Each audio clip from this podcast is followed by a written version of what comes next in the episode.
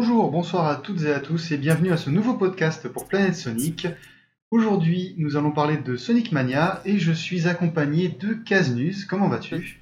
Ça va, salut Et également de Mizudera. Comment vas-tu? Ça va bien et toi? Ça va très bien. Euh, alors, ce qu'on aimerait bien, c'est que, comme on t'a pas vu depuis assez longtemps sur Planète Sonic, euh, une petite présentation nous ferait plaisir. Euh, oui, bah, euh, c'est Misera, le nom de Rolabuna. Avant ça, euh, Cody Knuckles. Et euh, je suis fondateur du site avec Algazar. Et effectivement, ouais, ça fait un moment que, que j'ai pas publié d'article. Euh, ma période active, elle remonte à longtemps quand même. C'est de 2003 2007. Et euh, Mhm. voilà, je suis de retour pour jouer un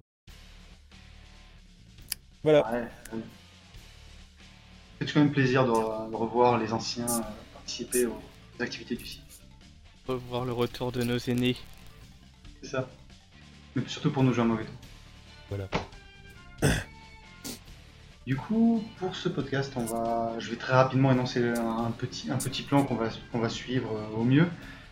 On va faire une rapide présentation de chacun avec nos jeux et périodes préférées. C'est ce qu'on avait déjà fait pour les podcasts précédents qui se centraient sur un jeu.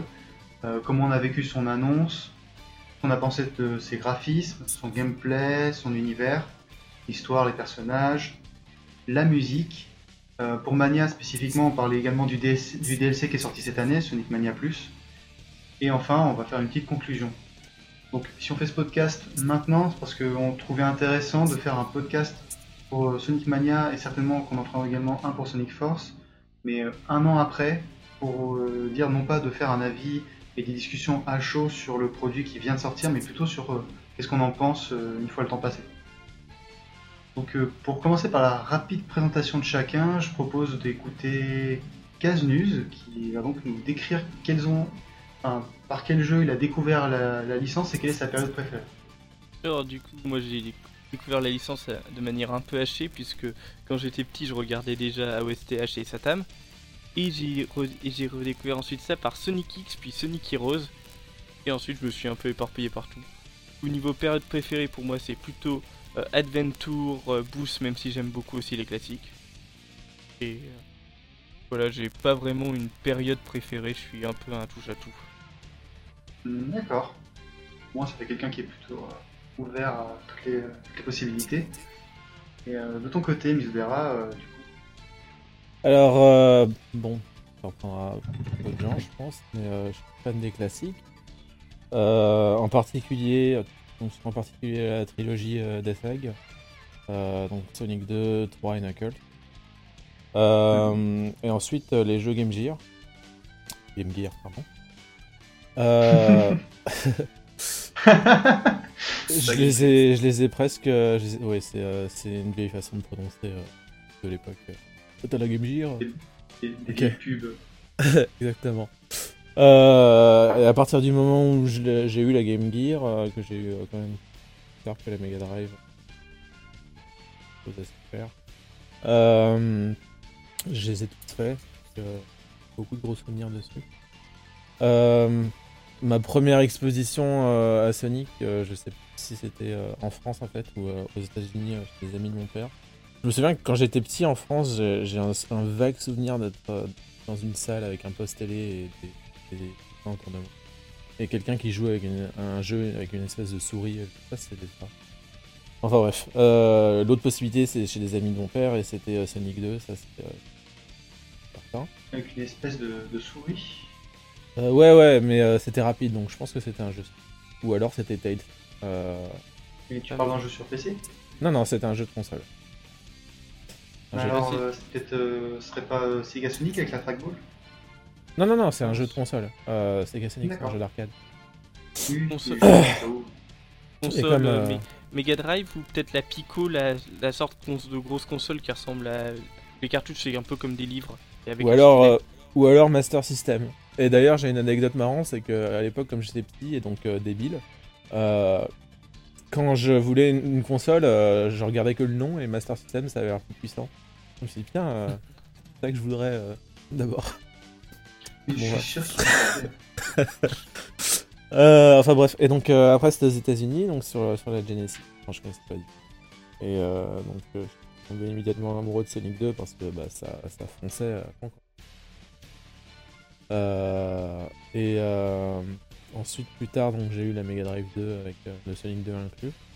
Euh, le Mhm. package, ça, à l'époque un package euh, avec beaucoup de succès, euh, puisqu'il donnait le, le gros jeu de Sega euh, avec la, la console. Euh, et ensuite euh, la Game Gear avec mon meilleur pote aussi, donc on pouvait s'échanger de jeux, etc. Euh, à partir de la sixième, peut-être un peu avant, j'ai eu la, la Saturn, euh, était principalement un choix de ma mère. Et euh, pendant le collège, bon, j'étais le seul à l'avoir.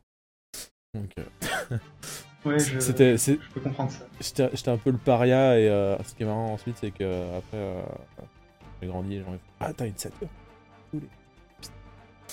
Euh, c'est la console qui s'est pas vendue, mais quelque part il y avait des pépites. Voilà, mais au collège, j'étais un peu la victime. Et donc, j'ai beaucoup joué aux jeux Saturn aussi. Bon, des jeux Sonic, il n'y en a pas beaucoup. Euh, mais euh, j'ai de gros souvenirs de Jam, notamment parce que c'était un des premiers jeux qui euh, offrait les, des cinématiques. Des cinématiques de Sonic CD, de la trailer de euh, et ce genre de choses. Enfin, des vidéos à l'époque où t'avais pas internet. c'était vachement cool. C'était une exposition aux autres médias les wallpapers, etc. Et Sonic Air, et euh, aussi Sonic 3D, la version Saturn, que j'aime beaucoup à cause de son stage. Euh, On voilà, rappelle même pas des stages bonus. je- C'est- celui de Sonic 2 en fait, euh, le toboggan, mais euh, en bien. Euh, Oui, et, et en voilà. 3D, Sans ça, en joli, etc. Sans Tace. Ouais, il n'y a pas de taille. Euh, jusqu'à la troisième. Ensuite, je suis devenu euh, gamer PC. Désolé. Et euh, ensuite, en terminale, avec Elgeza, on a, on a découvert X et comme on avait tous les deux joué au, au vieux jeu. Et on a fait ainsi. Voilà. Mais du coup, quelque part, euh, même si t'étais devenu PCiste, t'avais quand même une console pour jouer à jeux sortis à l'époque. Ou alors t'avais pris Heroes sur PC. Alors, la Dreamcast, je l'ai eu après, en fait, après sa mort. Euh, Ah, parce, parce que j'ai loupé la période euh, Dreamcast. Et la Dreamcast, d'ailleurs, m'a été offerte par euh, Kendo. ah. Voilà. Bon, on va passer à moi. Désolé pour la longueur. Oui, y a pas de, y a pas de souci. Généralement, c'est pas mal de comprendre le, le parcours des gens pour savoir pourquoi. Enfin, on peut mieux comprendre pourquoi ils pensent ça ou ça à propos de tel ou. De, de mon côté, du coup, j'ai tout petit découvert Sonic le Rebelle à la télé, mais euh, ça me- même si j'aimais bien, d'un autre côté, ça me barbait un peu avec le côté euh, très répétitif des épisodes. Et déjà jeune, moi, le, coup de un épisode égale euh, toujours la même chose, c'est-à-dire euh, il y a un problème, il joue de la musique, etc. Bon, un peu fatigant, mais plus âgé, donc euh, je suis en 95, donc Sonic X, quand c'est sorti, j'avais 9 ans, comme ça. La série couplée à Sonic Heroes ont fait que j'ai commencé à devenir un gros, un gros dingos de Sonic. Et ça m'a un peu choqué de découvrir vieux que finalement Sonic le Rebelle et Sonic euh, X et, et Heroes avaient tous les trois quelque part le même héros, mais, mais euh, moi je me demandais si c'était vraiment la même personne, du fait que bon, il y avait quand même une énorme différence en termes, artistiques des trois, des, trois univers. ce qui m'a introduit au fait que l'univers Sonic est quelque chose d'assez euh, disparate, il n'y a pas vraiment de, pas vraiment de contrôle, ou du moins il commence à y en avoir, mais il y a, de ça 10 ans, il n'y a vraiment pas du tout de contrôle sur euh, à quoi Sonic doit ressembler, etc. Et c'est là-dedans que j'ai plongé euh, pour découvrir Sonic, ce qui fait que tous les visages que Sonic a pu avoir derrière, ça m'a jamais vraiment choqué. Je trouvais ça normal que Sonic change euh, radicalement de visage d'un jeu à l'autre et propose quelque chose de, différent. C'est pour ça que quelque part mes jeux Sonic préférés sont assez différents. Ça va de Heroes à Adventure 1 à Unleashed. Au niveau des airs, je suis beaucoup plus fan évidemment de l'ère Adventure. J'aime bien l'air boost, mais je trouve que c'est un gameplay qui, est très montre vite ses limites et ils sont un peu en train de tirer sur la corde avec ça. C'est pour ça que fi- finalement, personnellement, j'aimerais bien qu'ils retournent un peu à quelque chose qui saurait faire, euh, je dirais, un amalgame de, tout ça. Mais là, en, en l'occurrence, je suis plutôt fan des jeux aventure. Et les jeux classiques, je les ai découverts très vite fait via les jeux Game euh, Gear qui sont dans Sonic Adventure DX euh, sur GameCube. Ça n'a pas trop été mon truc, j'ai eu du mal à avancer. Celui sur lequel j'avais été plus loin, c'était Sonic Chaos, qui est apparemment le plus simple de tous les Sonic 2D, à ce qu'on m'a dit. Euh, à ce, à ce niveau-là, j'ai surtout euh, découvert les classiques très récemment. Donc mon point de vue sur Mania est assez- radicalement, je dirais, différent des gens qui l'ont découvert à l'époque, comme Isodera. Alors, deux points si je peux rebondir. Bien sûr. Euh, je vais faire un bounce. Euh, Alors, premier point pour les dessins animés, en fait, euh, pour revenir à la fondation de PSO.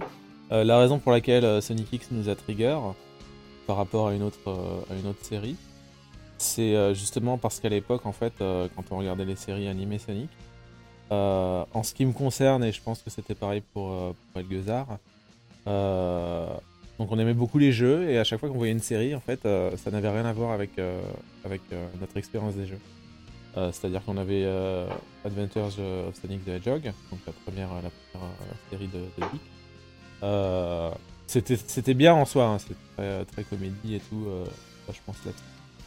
Euh, mais niveau univers, bon, c'était un peu lointain, quoi. C'était un peu trop bariolé. Il n'y a pas. Si je me souviens bien, il n'y a pas d'émeraude du chaos. Il y a quelque chose de, de similaire. À un moment. Mais... En fait, C'est surtout un, c'est surtout un cartoon américain euh, qui reprend je dirais, des tropes euh, Voilà. des cartoons euh, classiques et les adapte euh, très vite fait à Sonic. quoi.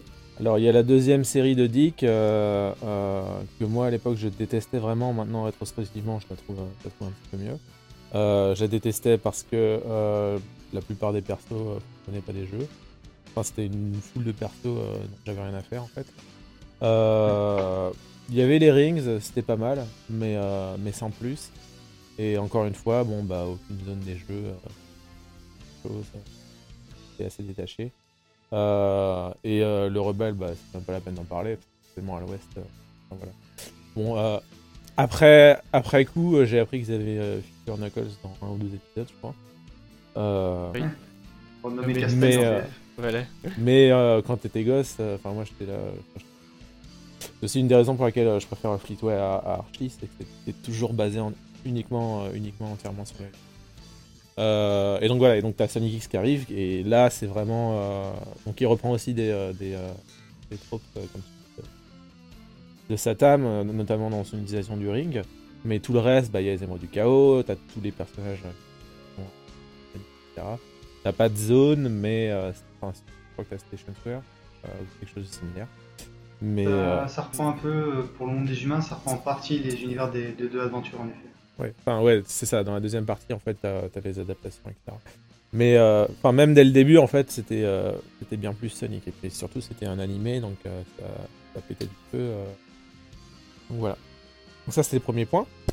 Donc ouais, ça me ça trigger. Vis-à-vis des, des euh, classiques auxquels on était habitué, même si c'était basé sur le perso. Et. Euh, et le deuxième point, euh, c'est juste euh, un truc de vieux, mais euh, j'ai toujours pas compris ce que c'est que le gameplay boost. Ah, Gameplay Boost, c'est quand t'appuies appuies sur une touche pour que Sonic fonce à sa vitesse maximum sans aucun effort. T'as pas, tu mérites pas la vitesse ou quoi, c'est juste il faut. Ah, c'est tout Ah. Le gameplay boost, c'est que t'as joué à, je sais que t'as joué à Generations, c'est c'est ça. Juste euh, ce qu'on appelle euh, méchamment le boost to. D'accord. Donc vous avez un nom de gameplay pour- juste pour appuyer sur un bouton.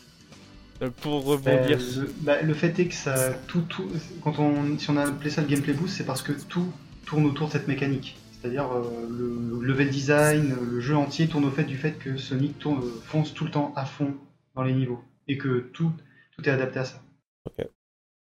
Et du coup, pour rebondir euh, justement sur ça, le gameplay boost, en fait, c'est pas juste justement le boost, c'est aussi toute, toute cette philosophie très rapide qu'il y a à partir de Sonic Unleashed.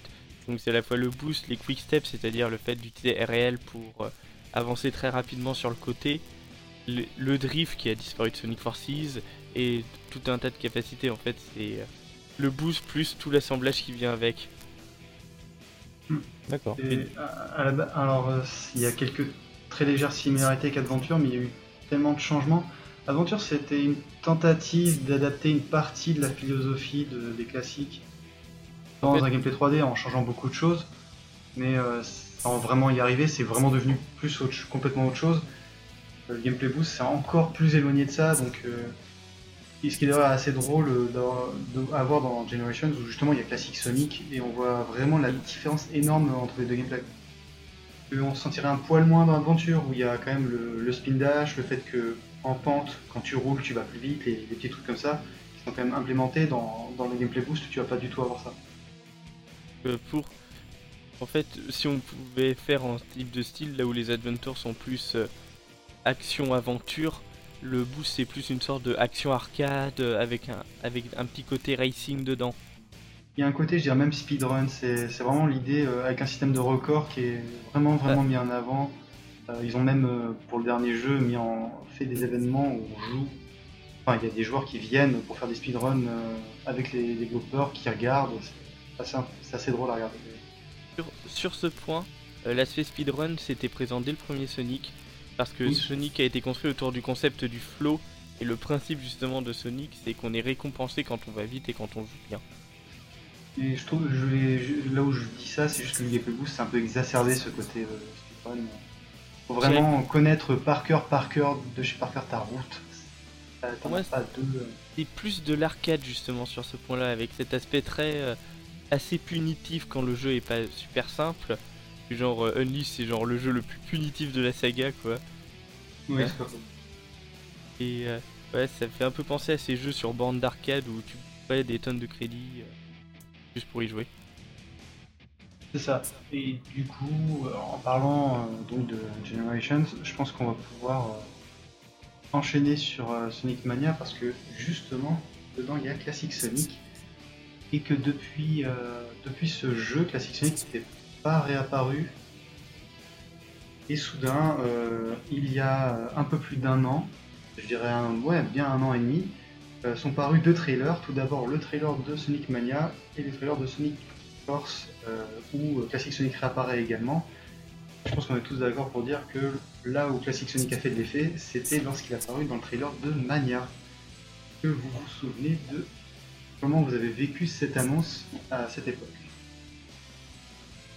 Je vais laisser euh, Kaznizier d'abord. On fait comme ça et tu vas d'abord. Ok. Allez. Euh, du coup, moi, je me souviens, j'étais, euh, je regardais le stream. Je crois que j'étais euh, en ligne sur euh, l'IRC de PSOS à cette époque. C'était, euh, c'était pas il y a un an et demi, mais il y a deux ans. Il y a Et, deux ans. Et non, c'était annoncé à fin de. Bah, il est sorti il y a un 2016. an. Ouais, mais attends, non, t'as raison, ouais, ça fait deux ans. Oh, ça fait deux ans et demi du coup. Non, pas deux ans et demi. C'était euh, le trailer. Il était en août.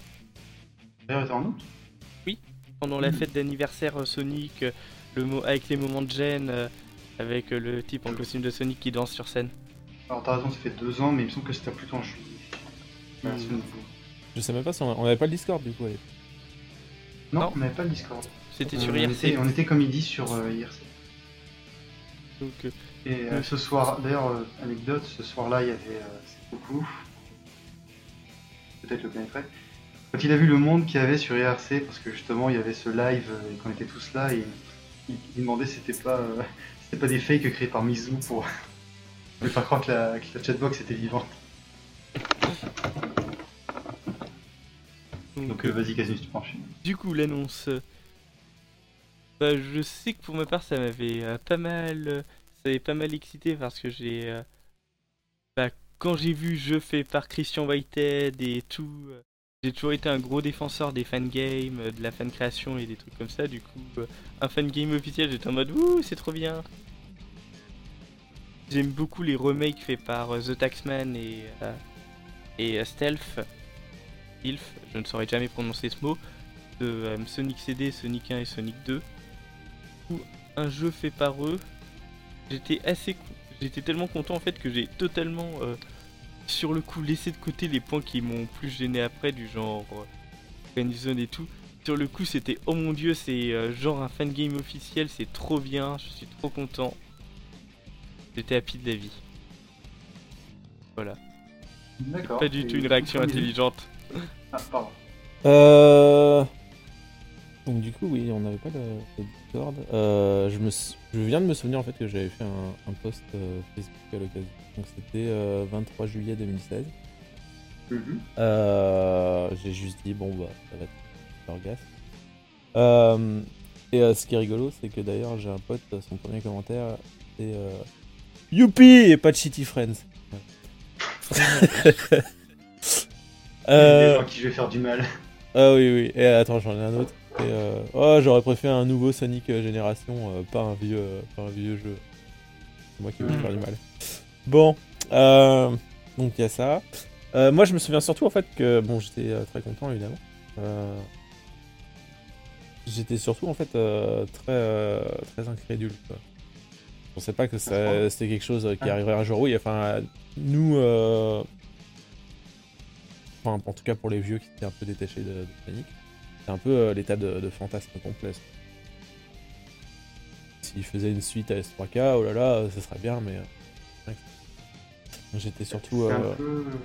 c'est un peu ce qu'on ressent quand on pense à un Sonic Adventure, une suite. Ouais, voilà, par exemple. Euh, Et donc, euh, oui, j'étais surtout un. Euh... Et donc, j'ai regardé, euh, j'ai regardé etc. Donc, d'abord, j'étais incrédule. Ensuite, j'étais rassuré de voir le nom de Whitehead. Parce que je connaissais quand même Whitehead pour avoir joué au, au port euh, sur, euh, sur iOS. Notamment Sonic 2, j'avais joué la version d'avant et c'était effectivement à vomir. Et je me souviens avoir découvert celle de Whitehead après et que c'était beaucoup plus jouable. Donc j'étais rassuré, je me suis dit, bon, bah voilà, quelqu'un. euh, on sait qu'ils l'ont pris pour les portes parce qu'il avait des skills, donc. Euh, euh, il va sans doute y avoir au moins quelque chose de potable. Euh, alors, au niveau, excuse-moi, juste au niveau des skills, s'ils l'ont reconnu, c'est justement parce qu'il avait fait un test de porter euh, Sonic CD sur le moteur qu'il a créé, le Retro Engine. Et euh, ça s'est avéré très concluant. Sega l'a repéré grâce à ça et ils lui ont demandé justement de porter Sonic 1 et 2.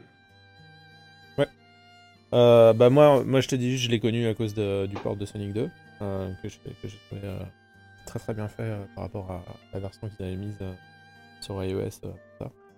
Donc je me disais, voilà, c'est bon, c'est doué. et ils ont reconnu qu'il y a du talent, et qu'il y a du talent qui peut porter leur jeu mieux qu'eux, et au moins ça. Euh, je savais pas que le mec était aussi designer, ou euh, qu'il était fan. Mais rien que ça, en fait, euh, c'est pas rassurant. Donc euh, voilà, j'étais content, euh, très très incrédule, et ensuite. euh, Euh, de mon côté, euh, j'étais beaucoup plus sceptique, enfin pas exactement sceptique, c'était plus euh, bah, les... pas les parce que je suis vraiment fan des jeux 3D. Et à cette époque en plus, j'avais fini quoi euh, J'avais dû, je crois que je venais de finir Sonic 1 en crachant mes dents. Et euh, après, j'avais pas réussi à continuer le 2. J'avais beaucoup beaucoup de mal avec les classiques parce que j'y arrivais pas, que je trouvais ça trop dur, mais aussi parce que j'ai pas été élevé à la même, euh, sauce, on va dire. Euh, moi, j'étais habitué au. bah, tu meurs dans un niveau, tu recommences au début du niveau, dans le pire des cas. Le, côté, euh, tu crèves, crèves euh, je sais pas, au niveau 8 et tu recommences au début du jeu parce que t'as plus de vie. C'est pas trop ma, philosophie de jeu. Donc, euh, les voir en annoncer un nouveau, ça m'a pas plus emballé que ça. Même si, et surtout que sur le coup, quand j'ai regardé le jeu, je me suis dit, bon, ok, ils ont, ils ont reproduit stricto sensu l'apparence des anciens en, juste en mettant du 16 neuvième. Et en plus, je suis vraiment pas fan du tout de l'apparence de Sonic dans Sonic 1 et 2. Je préfère largement son sprite de Sonic 3 et Knuckles. Et ça change pas grand chose pour certains, mais moi, l'apparence euh, du héros, la façon qu'ils ont de représenter Sonic, ça change beaucoup de choses sur, la face, sur mon plaisir de le, jouer. Vraiment, si j'aime euh, comment il se comporte, comme j'ai l'impression qu'il se comporte, ça me donne plus envie, ça m'intéresse plus de le jouer. Dans Sonic 1, 2, CD et Mania, il, il a, il a pas de bouche et je trouve qu'il fait plus, euh, plus boule ronde que, euh, que je dirais dans Sonic 3 et Knuckles, je trouve qu'il a un peu, il a un peu ce côté un peu edgy. euh, que- Alors je vais enchaîner dessus, et du coup, vu qu'on était censé parler de ce qu'on pense de l'aspect graphique. Oui, mais c'est- euh, aussi, c'est aussi un de mes problèmes en fait. Alors, je suis en désaccord au niveau de celui de Sonic 2 parce que justement, celui de Sonic 2, je le trouve mieux proportionné. Euh, Mhm. Donc, il me, il me convient en fait. C'est surtout aussi le premier auquel j'étais exposé. Par contre, euh, j'ai aussi horreur de celui de Sonic 1 euh, slash CD Ou euh, je sais pas, on dirait, on dirait une espèce de petit gros, les proportions me, me plaisent pas. J'aime Mm. pas la- l'animation quand il avance. Et là, du coup, c'est la même chose, sauf qu'ils ont changé la couleur. C'était mon premier reproche, entre guillemets. Euh, sinon, oui, Ah, ensuite, moi, ce serait euh, celui de, de S3K, et ensuite celui de Sonic 2. Oh, euh, très con. Et ensuite, euh, oui, très loin derrière, Sonic. Euh, disons que à ce niveau-là, mon, souhait, euh, s'il devait faire un Sonic 2D, quelque chose qui m'aurait tout de suite attiré, c'est de faire ce que Sonic Ages a fait, euh, qui est un fan game, qui justement donne un côté très dessin animé à Sonic. Ça me rappelle légèrement, en fait, je me dis, comment dire, une façon d'animer à la Rayman, tout en gardant cette façon de, de faire du gameplay. En voyant Sonic Ages, je me suis dit que c'était finalement tout à fait possible de donner un côté plus plus fluide, de pas, pas faire du pixel art en fait, faire vraiment du, un peu du dessin animé vivant. Euh, pour, un, pour un jeu Sonic, ça m'aurait plus attiré, j'aurais trouvé ça un peu plus adapté à, disons, un jeu pour 2016-2017, euh, notre époque quoi. Mais euh, là, l'idée c'était surtout de faire plaisir aux fans de, de l'époque, donc quelque part c'est aussi, aussi un parti pris à prendre. Puisque moi le pixel art j'aime bien, mais j'aurais bien aimé que Sonic se renouvelle sur ce côté-là. Finalement, été juste reproduire ce qui a été fait avant euh, en termes de direction artistique, euh, quelque part. Alors, du- pour moi, sur cet aspect-là, comme euh, je viens totalement de l'univers amateur, création de fans et aussi petit jeu indé en pixel art, du coup, moi, ça m'a pas du tout dérangé cette. Surtout qu'elle vient après Sonic 4 qui justement tentait de moderniser un peu l'esthétique et euh, a fait quelque chose de très moche pour l'épisode 1 et qui convenait plutôt bien pour l'épisode 2. Du coup, ça avait un petit côté... euh, Euh, c'est une horreur. Mais après, la 2.5D, c'est vraiment pas quelque chose que j'encourage pour faire un jeu en 2D. Et euh, moi, ça m'a un peu semblé, ça m'a un peu fait un effet bouffée d'air frais, justement, ce retour à du pixel art et tout. Et comme justement, moi, je viens vraiment un peu de ce monde euh, indépendant, euh, jeu amateur, et euh, passer des années à créer des jeux sous Game Maker et tout, du coup, c'est, le pixel art, ça fait un peu pour moi partie de mon univers gaming. Du coup, ça m'a absolument pas choqué. Par contre, fallait prendre un autre style, j'irais pas taper moi dans le Sonic Ages, mais plus dans une sorte de version Sonic de, de ce qui a été fait pour euh, Wonder Boy The Dragon's Trap ou euh, en plus classe euh, Monster, les derniers sprites de Monster Boy, la suite spirituelle de Wonder Boy créée par un autre studio que Wonder Boy 3 The Dragon's Trap. Et il y a un style un peu animé qui euh, rend assez bien. Et euh, le souci du, de Sonic Ages, c'est ce style Toei Sonic, le nom qu'on donne au style de l'OVA et tout, qui fait en fin de compte un peu vieillot sur les bords. Hmm, tu trouves? Ah Oui, bah, moi personnellement, il m'attire pas tant que ça. Et ouais, il, il est cool, ça fait ouais, ça fait penser à la cinématique de CD, ça fait penser à l'OVA, c'est cool que j'aime beaucoup l'OVA, c'est une de mes adaptations préférées de Sonic.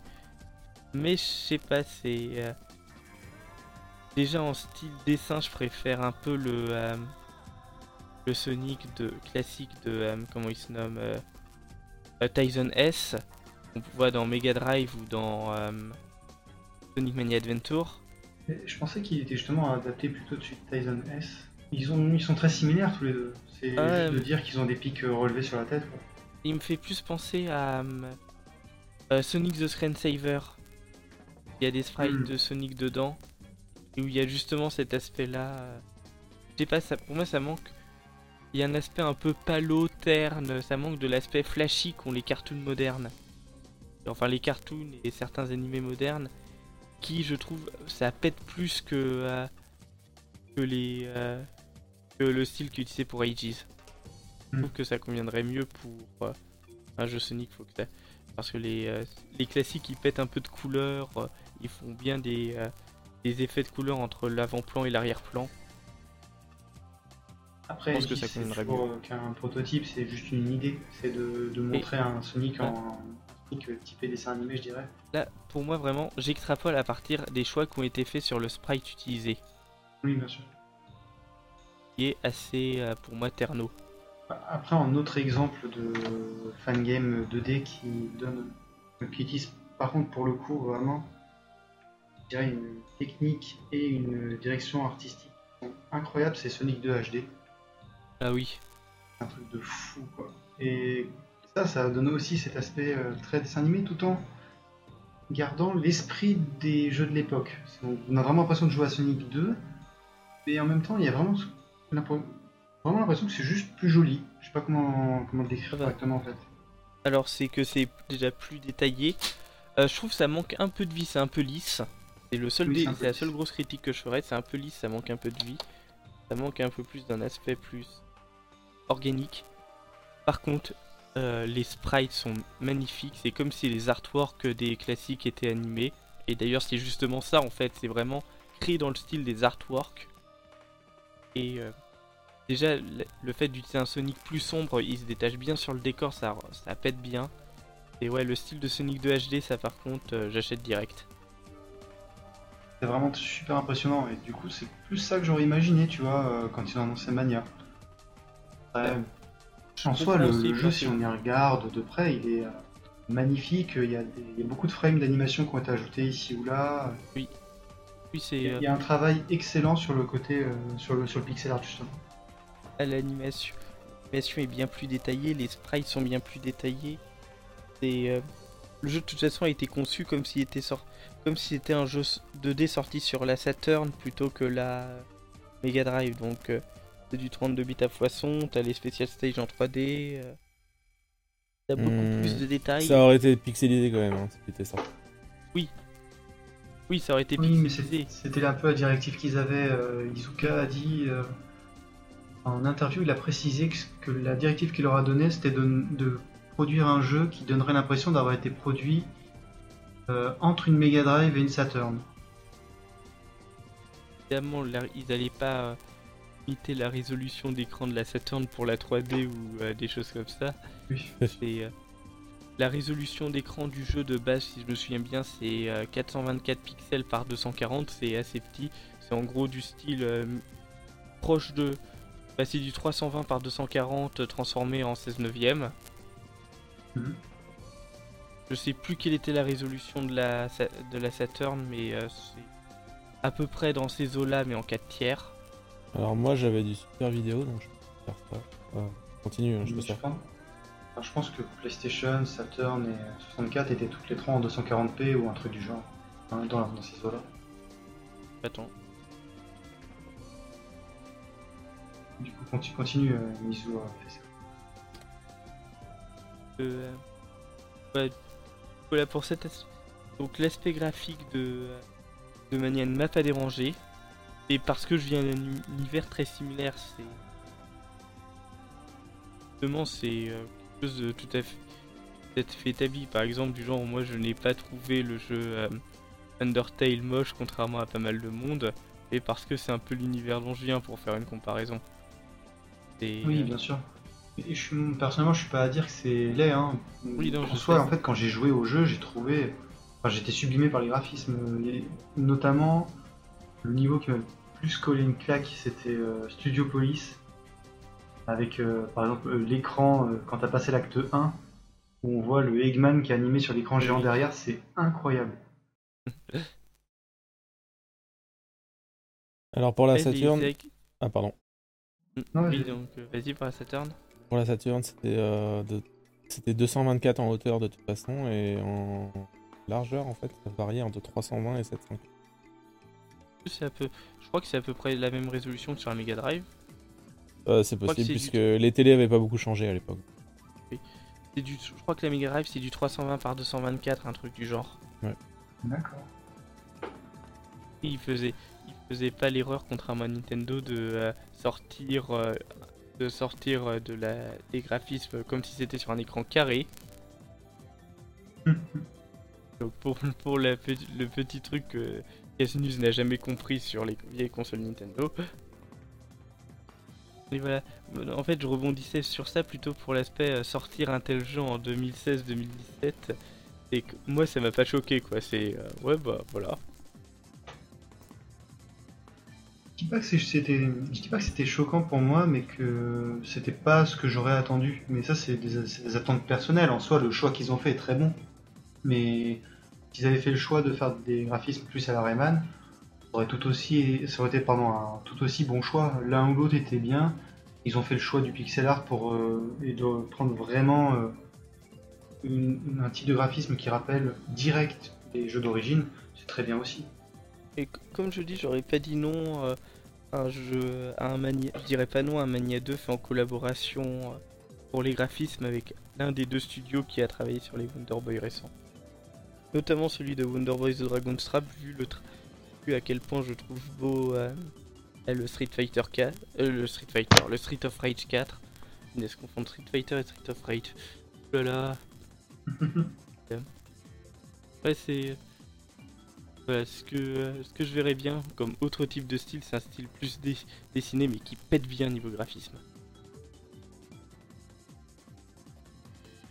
Euh, pour le reste. Pardon, pour le reste, euh, du coup, euh, dans le graphisme, euh, il y a Mhm. aussi le, le design de certains ennemis. Euh, notamment les robots, euh, moi j'aimais beaucoup leur design. Ah, les euh, Heavy Gunners. Les, non, non, les œufs durs. Eevee- Hardboiled Eevees. Voilà. Hardball Heavies, pardon. Les lourds œufs durs. Je sais pas comment ils sont. Comment... Je crois pas qu'ils ont de nom français, ils ont gardé les noms anglais. Les œufs durs lourds. Ouais. euh... Certains boss, euh, l'hélicoptère, j'aimais beaucoup. Enfin, je trouvais très fun. C'est vraiment génial. Enfin, c'est le premier, qui- c'est le premier où je me suis dit, waouh, ça, ça m'a rappelé un peu, euh, tu sais, ces boss que tu fais en courant à la.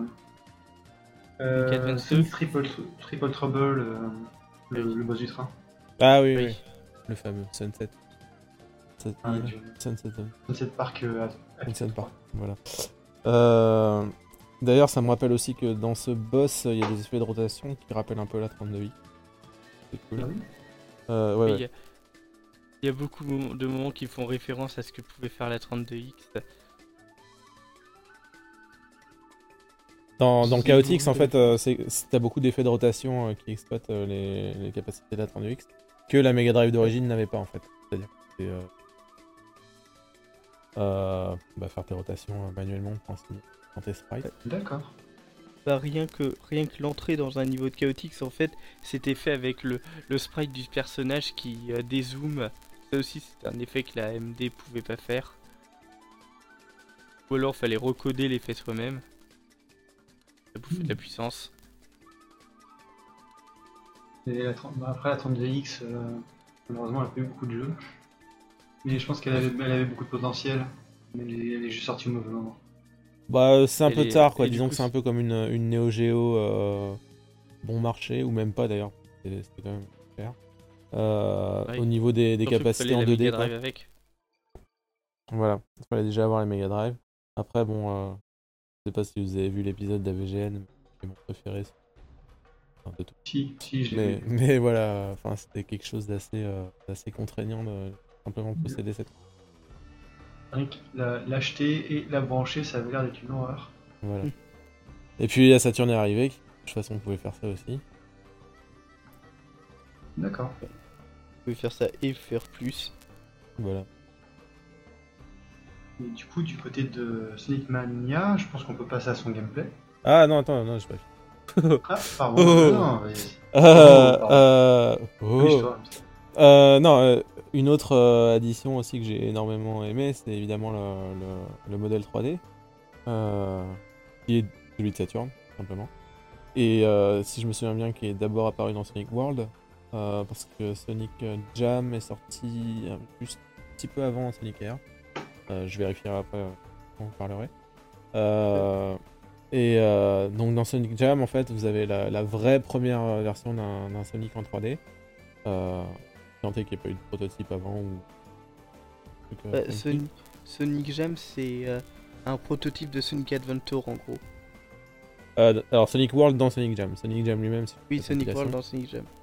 Euh, Sonic World, en fait, c'est là où tu te balades pour, pour te renseigner sur bah, le monde de Sonic. Et donc, justement, il y a le, le- plusieurs bâtiments. Il y a un bâtiment avec des artworks, il y a un bâtiment avec de la musique. Et il y a aussi le, le bâtiment qui était mon bâtiment préféré, celui dont j'ai parlé tout à l'heure, où tu avais plein de cinématiques, en fait. Les pubs, euh, pubs de Sonic CD, euh, euh, la trailer de l'OVA, euh, euh, l'intro et la, fin de Sonic CD, que je connaissais pas du tout. Ça ça, blow my mind euh, complètement euh, euh, à l'époque quand j'étais jeune, Euh, etc. Et donc, le modèle 3D, pour autant que je sache, euh, sa première apparition, c'est dans Sonic World euh, de Sonic. Donc ça faisait vachement plaisir de, de le retrouver. En train de chercher, euh, bon, Sonic Jam est sorti en juin 97.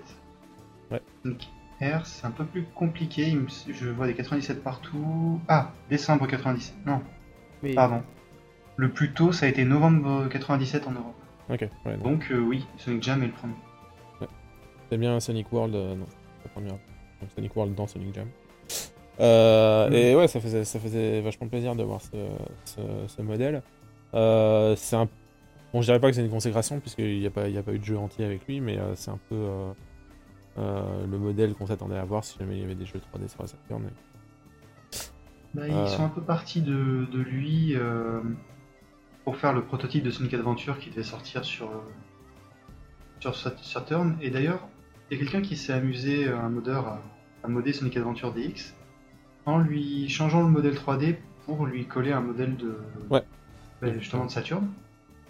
Et ça rend beaucoup mieux au niveau de l'animation. On sent que l'animation a justement plutôt été faite pour un, pour un modèle euh, tel qu'ils étaient sur la Saturn, donc euh, tout piquant comme euh, on dit que le modèle euh, qui se voulait un peu plus réaliste, un peu plus grand, actuel qu'on a dans les Sonic Adventure, Et en fait, dans les versions.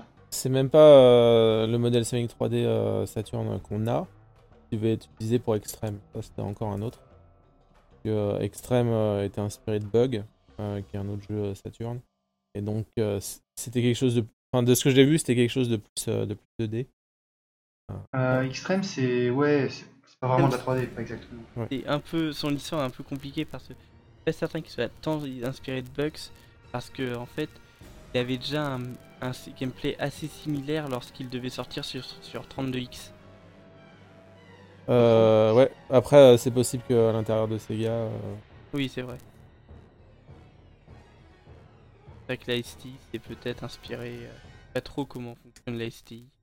Enfin, comment fonctionnait parce que ils ne sont plus. Hmm. Le studio, pas les membres. Et du coup, tu voulais peut-être finir sur euh, l'aspect graphique du jeu? Ouais. Euh, par contre, oui, je juste reconfirmer. Euh, Bug, c'était en septembre 95 en Europe. Donc, s'ils avaient commencé le développement avant, il n'y a sans doute pas eu d'inspiration. Euh, après, comme, type de gameplay, c'est pas tellement, tellement original. Mais euh, le truc, c'est que le, développeur, enfin, la personne en charge de Sonic Extreme a explicitement dit. Enfin, ils n'ont pas dit qu'ils se sont inspirés de bugs, mais, ils- mais euh, apparemment quelqu'un leur a dit bon, ça ressemble quand même pas mal beaucoup. Et il a dit oui, mais. euh, c'est. Euh, c'est une team externe, donc je crois que. Enfin, c'est un autre développeur. Peut-être pas de lien avec. Euh, euh, ouais, pour les. L'aspect graphique sur lequel je voulais finir, zone que je préfère, peut-être que vous en avez aussi. Dans les originales, ça reste Mirage Saloon et, et Studio Police. Euh, et alors, dans Studio Police, c'est génial parce que si t'es un vieux, euh, et un vieux fan de Sega, euh, il y a beaucoup de références.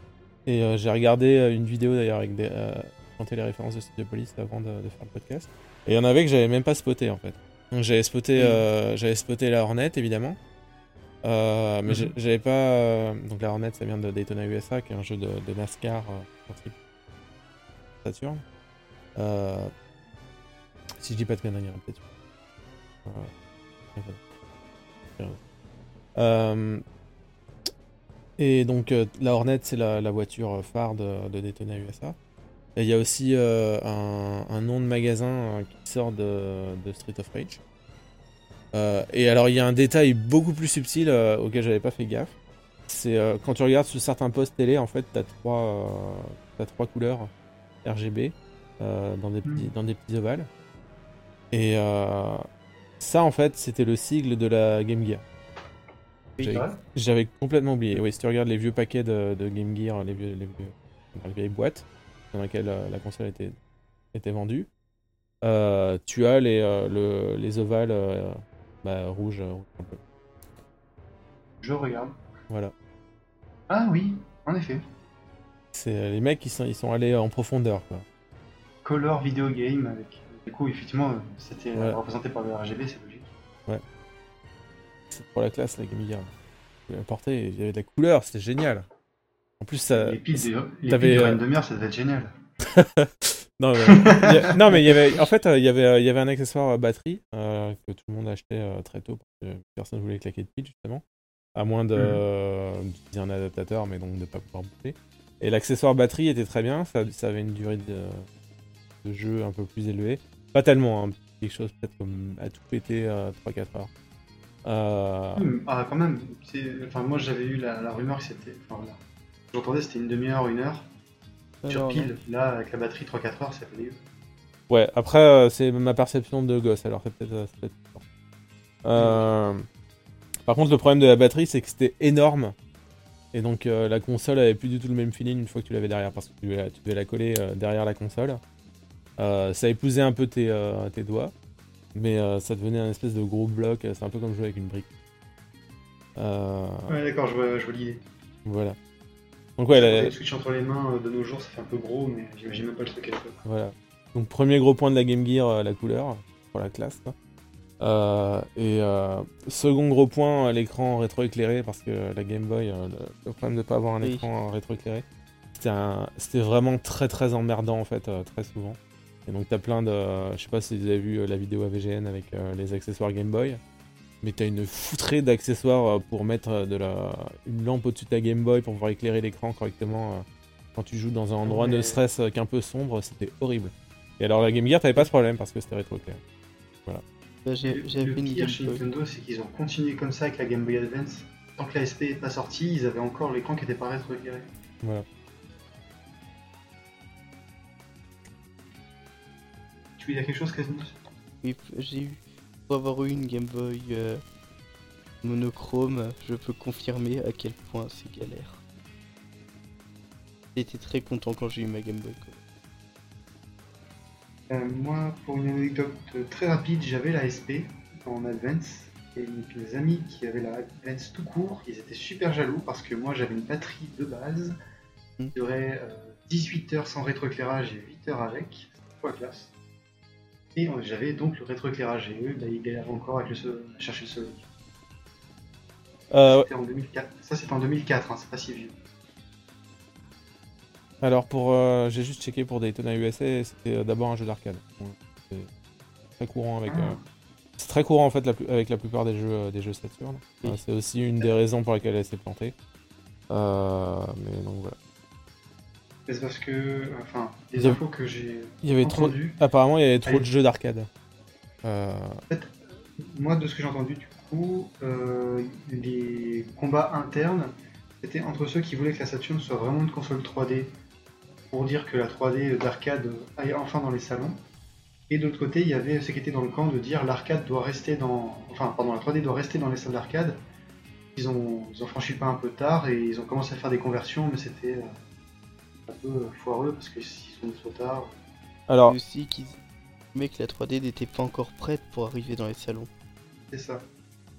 Alors, et en fait, euh, moi j'ai longtemps cru que euh, donc il y avait, il y avait pas mal de, de- euh, d'analyses à l'époque. euh, la plupart du, tour- du temps, ça tournait autour de la difficulté de développement. et ce genre de choses. Euh, j'ai récemment regardé une vidéo avec une analyse un peu plus poussée euh, qui tient compte de pas mal de facteurs. Et il y a un truc que j'avais pas vu et qui effectivement est vrai, c'est que euh, c'est surtout une question de, de ludothèque et de licence euh, de Sega, euh, où ils ont fait de la merde notamment avec les jeux de sport, euh, parce que la Mega Drive avait énormément de jeux de sport et euh, était, Oui. était vraiment un, un bastion pour ça. Et pour la Saturn, en fait, ils ont fait de la merde. Et pour le reste de leur jeu, en fait, ils étaient trop lents à arriver sur le, terrain du RPG. Et euh, il y avait beaucoup de leurs jeux comme, euh, Virtua Fighter, euh, comme euh, Daytona USA, qui, outre, mesure, si tu aimes l'arcade, ils sont, vraiment très bien. En tant que jeu, ils sont vraiment très bien. Euh, le problème, c'est que les jeux d'arcade, en fait, c'est généralement assez court, c'est peu développé, et les gens commençaient à s'habituer à des, trucs vraiment, vraiment poussés pour les, les gens qui aiment perdre des heures dans leur salle. Et c'était un des gros problèmes, en fait. Un truc que enfin, j'avais pas fait gaffe, mais euh, quand tu regardes en arrière sur cette période, ça... D'accord. Euh, voilà. Euh, Tout ça pour dire que les références Studiopolis, euh, elles pètent pas mal. euh. Et euh, il y en a encore sans doute d'autres qui sont planqués. hein. La vidéo que j'avais vue, euh, c'est un truc qui est sorti il y a longtemps. Il en avait spoté 4 ou 5, mais euh, à mon avis, il y en a d'autres. Il y, il y en a une glorieuse dans, euh, dans Studiopolis de référence. Oui, euh, tu- est-ce que tu veux parler de la celle qui est à toute fin Oui, Ah Je te Euh. laisse la décrire car tu es le premier à vou- à avoir voulu en parler. à la fin de Studiopolis, donc une fois que tu as battu le boss, t'as le euh, l'écran qui affiche, je crois, euh, là le symbole, euh, le truc avec les couleurs d'écran qui marche pas, enfin de d'absence de signal, avec un bourdonnement. Et avec ça, il y a écrit une date.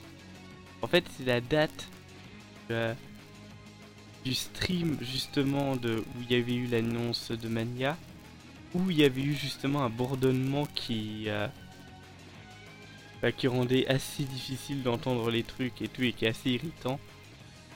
Et du, coup, ils font référence à ce stream dans euh, Sonic Mania en mettant même le bourdonnement. Et j'avais trouvé ça très drôle. Ouais, quand même, euh, ça va en profondeur dans la salle. Oui, avec des références comme il y a des références. euh, Enfin, maintenant avec les social media de, de Sonic, euh, il y a des références dans les jeux. euh, par exemple, dans Force, tu peux. Il y a un DLC gratuit où tu peux avoir le t-shirt de, de Sonic. Ça, je suis Ils aiment certain. bien référencer un peu Internet et les blagues qu'on fait. Ça, je suis certain, c'est un membre de la Sonic Team qui avait laissé son ordinateur ouvert. Il y a Aaron Weber qui s'est ramené. Et euh, voilà, c'était le drame. Maintenant, ils font bien attention à, en- à faire en sorte qu'ils puissent pas s'approcher des ordinateurs. D'accord. Et du coup. Gameplay. pas au gameplay cette fois. euh, côté gameplay, donc ça reprend les. Le gameplay des trois premiers jeux, les trois premiers jeux, donc euh, particulièrement Troy Knuckles qui, a, avait déjà bien poli son concept à l'époque. Euh, Mania revient dessus et touche pas mal à la façon de concevoir euh, le level design tout en mélangeant les, les techniques utilisées par les trois jeux, mais également par CD. Je pense que je vais laisser euh, Casnus commencer à en parler. En fait, moi je vais pas tellement parler de ce qui fait pareil que les classiques, mais de ce que j'ai noté qui faisait différemment. Euh, déjà, j'ai trouvé le jeu plus simple. Euh, il y a moins de vide, tu prends dans le chemin inférieur quand tu loupes un saut, plutôt que dans du. Et, euh, et je trouvais qu'il y avait pas mal de petites améliorations type quality of life, c'est-à-dire pas des gros trucs qui changent totalement le gameplay, mais qui nous améliorent un peu la vie quand on y joue. Là, j'ai pas d'exemple qui me vient en tête, mais notamment justement dans la façon de faire du le level design, il y a quelque chose des un peu plus casual entre guillemets que les jeux euh, les jeux classiques et peut-être plus accessible justement à des nouveaux joueurs euh, par rapport à commencer directement dans le bain avec un euh, Sonic 3 et Knuckles ou avec euh, Sonic 1. Ne parlons pas de commencer par ce. Alors, euh, je suis pas tout à fait d'accord. Euh, En fait, euh, comment dire? Il n'y a pas de tuto euh, dans ce jeu. Il est vraiment, Oui. il est vraiment fait comme un, comme un classique où tu avais besoin du, du manuel à l'époque. J'y reviendrai après. Mais donc t'as pas, t'as pas de tuto du tout en fait. Et t'as pas d'indice sur la façon de, entre guillemets, bien jouer. Et j'ai vu ça euh, quand euh, donc je l'ai offert à, à, à- à mon ex-stagiaire pour son anniversaire. Euh, en fait, au début, elle galérait vraiment parce que t'as aucune instruction. euh, c'est un- vrai jeu Sonic d'époque, quoi.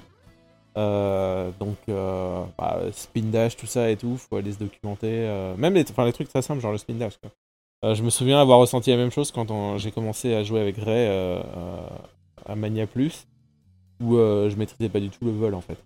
Il fallait, que je cherche un indice de comment faire. T'as pas d'indication dès le départ. Donc pour la prise en main, pour des gens qui connaissent pas du tout, euh, je trouve que ça reste quand même euh, euh, pas rebutant, mais disons c'est un peu, ça fait un peu élitiste. Je te rejoins pas mal là-dessus. Sur le côté hum, mal, entre guillemets, mal conçu par rapport aux standards de maintenant pour apprendre à un joueur à prendre le jeu en main. Et je trouve même ironiquement que des jeux comme Sonic 1, principalement le 1 je pense, mais aussi le 2, avaient une meilleure façon d'apprendre aux joueurs à contrôler son, son personnage dans le level design. Après il y a eu euh, aussi Sonic, euh, Sonic 3 qui avait bourriné euh, un peu le joueur pour lui apprendre à faire le spin dash avec l'intro de Hydro City, je sais plus si c'est l'acte 1 ou 2. Oui. Euh, ça faudrait que, tu, faudrait que tu me rappelles, c'est le moment où il y a un mur qui 2, vient pour t'écraser. Oui, c'est l'acte 2. Ouais, Voilà. c'est- dans le 2, Ouais, hein, t'as beaucoup plus de, de loops, c'est tout. Ben, L'acte l'acte 2 de Hydro City, c'est un peu bourré dans la tronche du joueur. euh, apprends à faire le spin dash, sinon tu pourras pas passer. Ouais, il fait Disons- très euh, Chemical Plant euh, dans le- comment dire, dans le- l'excès de, de pente et de, de loops. Et D'ailleurs, Chemical Plant qui est un très bon niveau euh, pour apprendre vraiment à, disons, à ne pas tomber, à faire des bons sauts, parce que t'as pas le choix. La, la, la loupe, enfin le passage de plateforme qui est horrible là, trouve que même quand on maîtrise le jeu, on peut, on peut quand même le faire en gardant ce- cette petite flip de retomber en dessous. Dans L'endroit dont je parle, euh, donc bien sûr avec les blocs qui tournent, l'eau qui monte et euh, le fait qu'on peut euh, recommencer toute la loupe si on fait la moindre erreur. Et Celui-là, il a terrorisé tout le monde, hein, de toute façon. Moi, quand j'étais petit, c'est pareil. Oh là là, non. Je pense pas- d'ailleurs je pas pense la d'ailleurs que c'est même un hasard s'il est de retour dans, dans Mania. Oui. Voilà. Euh, Qu'est-ce que je voulais dire? Sinon, ça me rappelle aussi autre chose. euh, Il y avait un commentaire de Martefou une fois qui disait euh, Oui, euh, c'est un truc avec les classiques. le, niveau 2 est toujours beaucoup trop dur. c'est bizarre et tout. Et en fait, mon opinion à moi, c'était plutôt que c'est pas tellement le niveau 2 qui est dur. C'est les niveaux, les premiers niveaux en général qui sont beaucoup trop simples. justement parce qu'ils servent un peu de niveau tutoriel entre guillemets. Et à partir du niveau 2, t'as le vrai jeu qui commence en fait. Et euh, ça te vient un peu dans la tronche euh, comme une falaise. Ouais, bah, côté, côté difficulté, je l'ai honnêtement senti moi-même quand j'ai joué à- au, au 1. Euh, trouvais que quand tu passes de Clinic Zone, qui est quand même très gentil, à part euh, la toute fin où il faut faire très attention avec les pics, parce que finalement c'est là que tu apprends que les pics ça te one-shot. D'ailleurs, c'est que dans le 1 que ça fait ça. Euh, tu tombes d'un coup dans. euh, Excusez-moi, j'ai oublié le nom du niveau. Chemical Plant. Non, le niveau violet dans Sonic 1. Avec les Marble Ah, Marvel. Marble, ouais, Marble Zone. Marble- tu tombes dans Marble Zone, euh, c'est la douche froide, franchement, c'est chaud quoi. Oui. Le ni- je, trouve que c'est un... je trouve que c'est un des niveaux qui est, euh, si on oublie évidemment Labyrinthe Zone, un des plus chauds de Sonic 1, parce que tu tombes vraiment dedans alors que tu maîtrises à peine le jeu.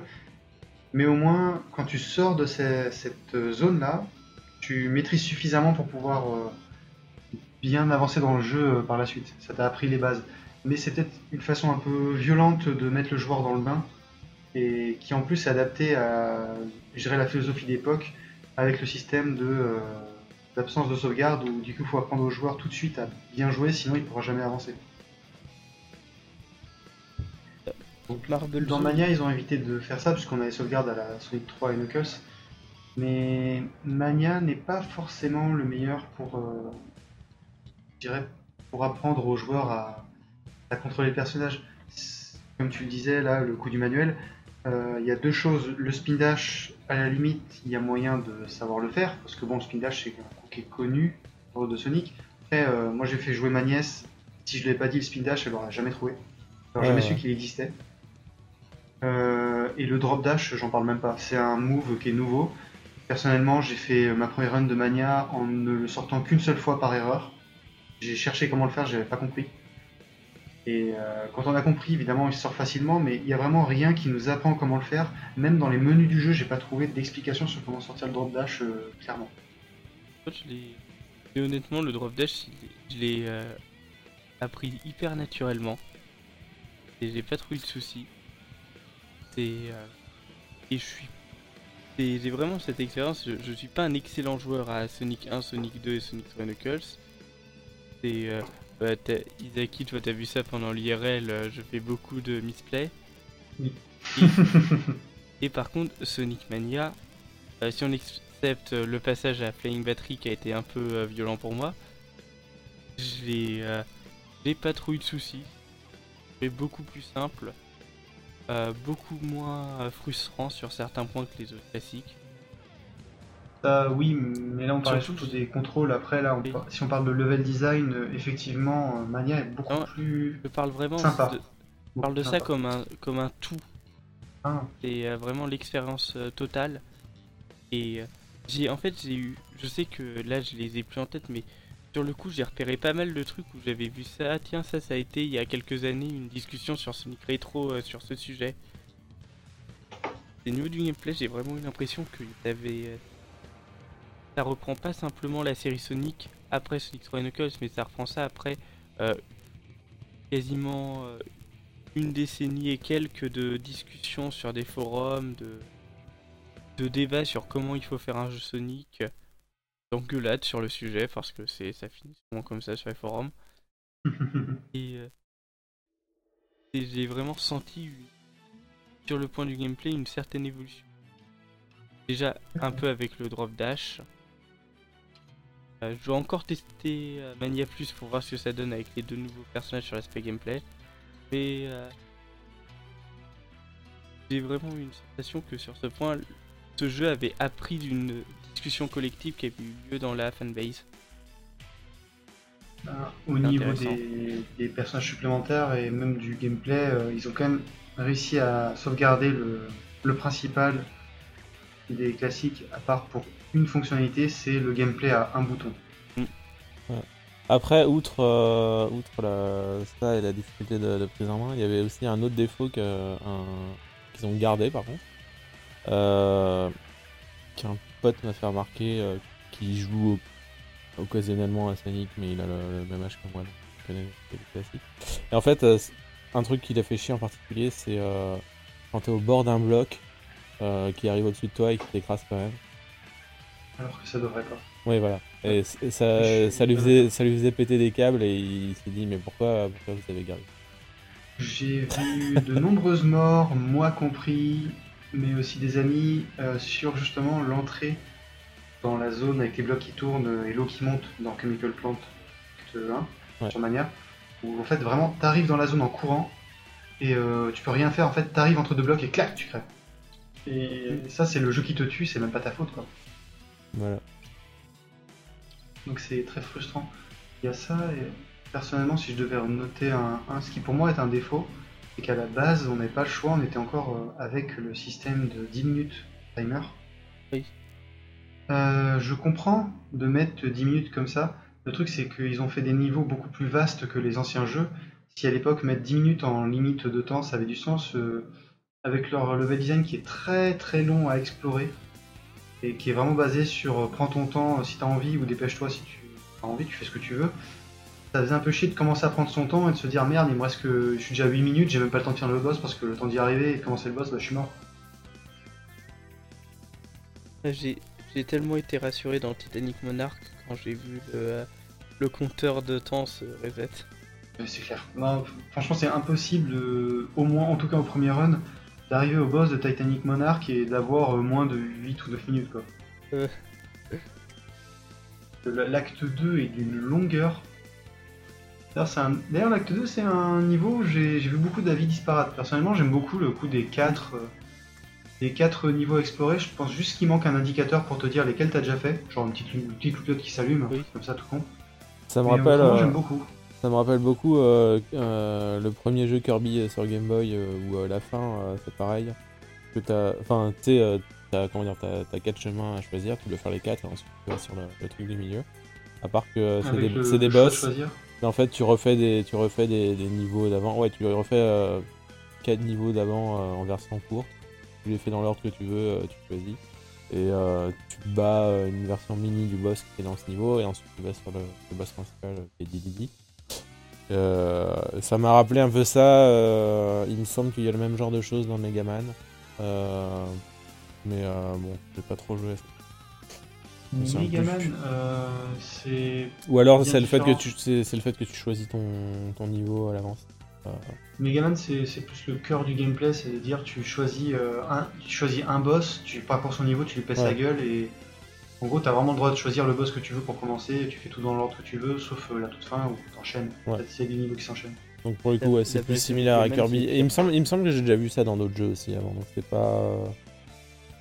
Comment dire C'est une référence à un- quelque chose euh, qui m'avait l'air assez classique euh, à l'époque. euh, À l'époque Ouais, c'est à la fois une référence, à la fois une référence, c'est quelque chose qui pour moi rajoute une certaine tension dans le, en tant que niveau final.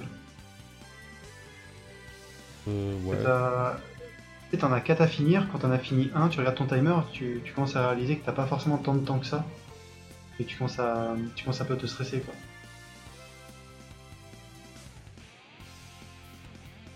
Ouais. Enfin, je sais pas si ça fait tellement différence avec euh, le. avec- Euh, Après ce que tu disais avec les boss, ah, si je suis en c'était train de me linéaire. demander si... Par contre, euh, dans les, dans les boss, oui, euh, t'as un, t'as un truc, euh, t'as un truc comme ça. euh. Enfin, ça aussi, du coup, ça faisait un peu Kirby, même si tu choisis pas l'ordre dans lequel ils apparaissent. Mais le fait de re-rencontrer euh, euh, tous les boss euh, avec lesquels tu t'es tapé avant, dans le boss final euh, après Titanic Monarch, euh, ça y fait penser aussi un petit Mais du coup, moi je me demande si ces boss là, comme tu es en train de le présenter, si ça serait pas à la Kirby qui à la base ils avaient prévu le truc, où tu les réaffrontais justement.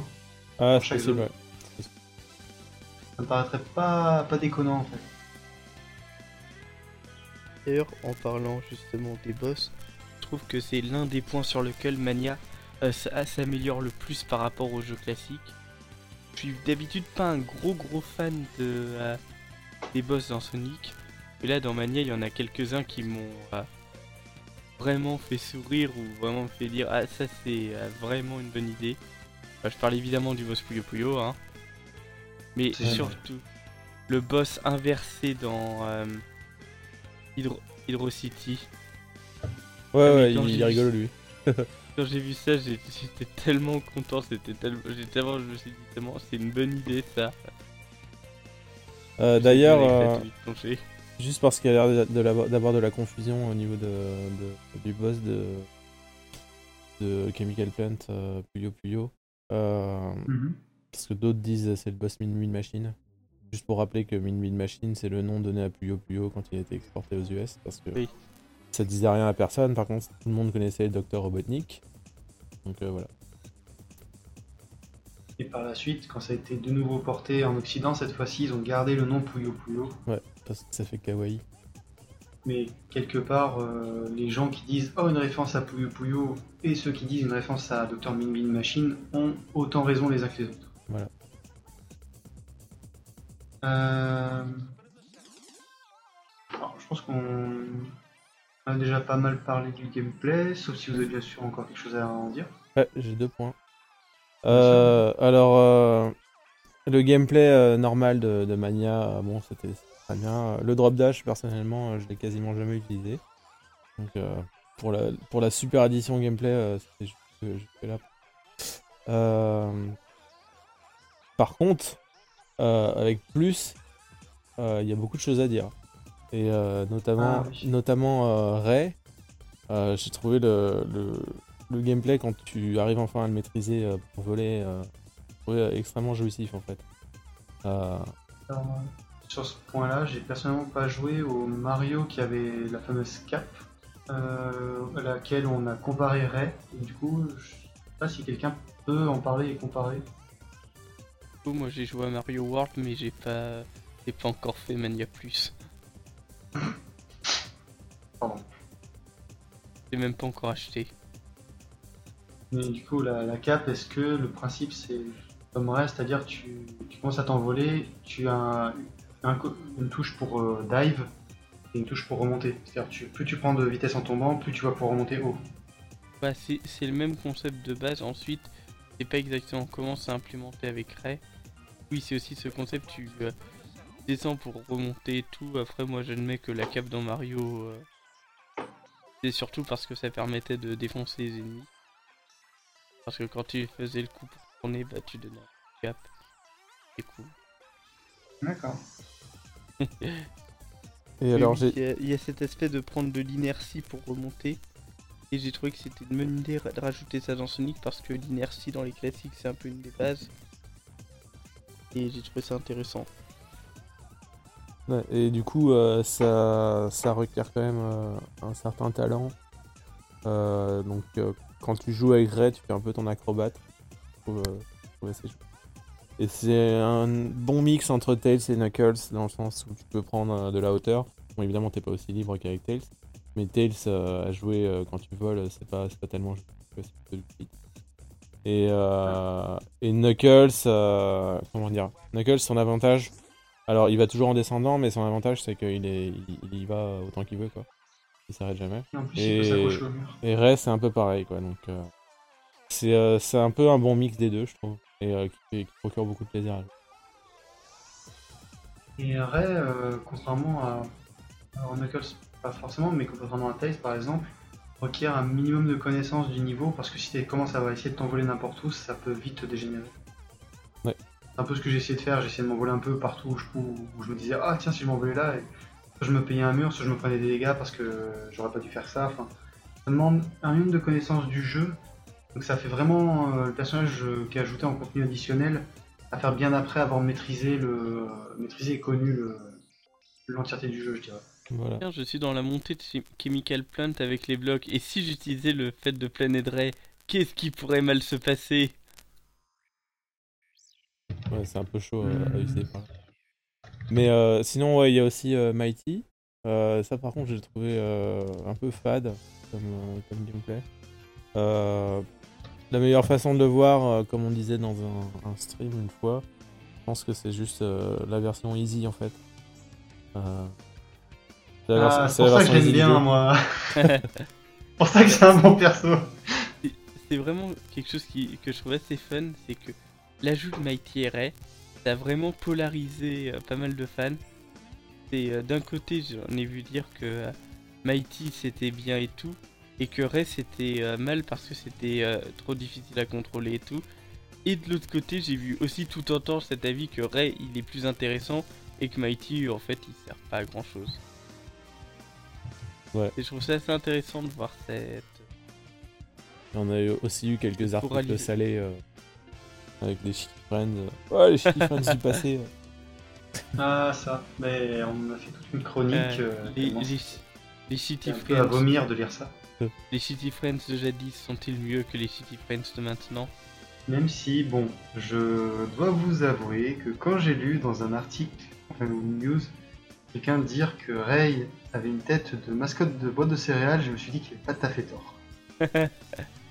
ça m'a rappelé, ça m'a vachement rappelé les, les mascottes de céréales de- des boîtes sur Lidl- euh, chez Lidl. Ray. Mais non, mais Ray est mignon, hein. c'est c'est vrai, que- c'est vrai que bon, le, la comparaison c'est pas débile, même si je trouve par contre que euh, réduire euh, les personnages à ça, Après, c'était des articles qui notamment disaient euh, que, euh, comment s'appelle, que Mighty est originaire de Knuckles Chaotix. Ah Il oui. montrait le niveau de, journaliste, de journalisme des sites c'est qui journalisme ont total. copié, copié les, copié-collé les news entre elles-mêmes. Entre. Oui, ce que j'aime beaucoup, c'est Ray qui vient de Sega Sonic the Hedgehog et Mighty qui vient de Knuckles Chaotix. Oui, alors ça c'est génial parce que du coup ils savent que Sega Sonic existe mais ils ont pas capté quoi. Ils ont pas, ils ont pas capté qu'il y avait un problème. Du journalisme total. Euh, D'ailleurs, comme on... Allez, bonne ref. D'ailleurs, je propose comme on est là lancé sur les personnages, on va continuer un peu sur les personnages. Ah, j'ai pas fini euh, pour le gameplay. Mais. Ok. Euh... Ouais, Mais, sinon, euh, un, un, un, très, dernier. belle, très belle tentative de transition. Bien C'est tenté. triste. Euh, C'est très triste. Non, mais après, c'est l'univers donc c'est. Euh, non, enfin, après, c'était l'univers et les personnages. ça. Bon, enfin bref. Oui, mais on aurait pu, sans euh, personnage, on Euh, ouais, ouais, ouais. Euh, donc, le seul truc euh, qui me dérangeait niveau gameplay, euh, qui reste, c'est euh, le fait qu'il n'y ait pas d'hyperforme. C'est un peu dommage. Ah, Parce que alors, l'hyperforme de Ah. S3K, c'est quand, même, euh, c'est quand même assez gros bill. Il y a notamment, euh, enfin, celle que je préférais, c'était vraiment euh, celle de Knuckles. Euh, quand tu planais en hyperforme et que tu allais t'écraser sur un mur, tu faisais trembler euh, tout, le... tout le niveau. C'est quand même euh, vachement cool. Il y a plus ça, c'est dommage. ça, ça je l'ai pas encore vécu parce que euh, Sonic 3 Knuckles je l'ai fini mais euh, uniquement en Sonic. Ah, toujours- ah. jamais- La seule, la seule fois où j'ai eu l'occasion d'avoir super et hyper Sonic dans ce jeu, c'est euh, quand on l'a fait à un IRL où il y avait euh, Metal, euh, il y avait la Casnus, il y avait un peu tout le monde. On a fait le jeu à plusieurs, du coup on a pu tous farmer les émeraudes parce qu'il y avait les connaisseurs du jeu qui savaient exactement où étaient les anneaux géants Les que moi je ne connoisseurs. sais pas par cœur. De quoi? Ok, les connoisseurs. Oui, bah oui, les connoisseurs. Je ne suis pas un connoisseur, monsieur. Mais ouais, les hyperformes, c'est un truc, euh, c'est un truc qui me manquait un peu. Et c'est, euh, je trouve ça un peu dommage euh, qu'on ait eu plus, on a Mania Plus qui est sorti. Et euh, on a, on a juste une redite, on n'a pas de, de Super Emerald. Ça sort pas de nulle part, ça, c'est que.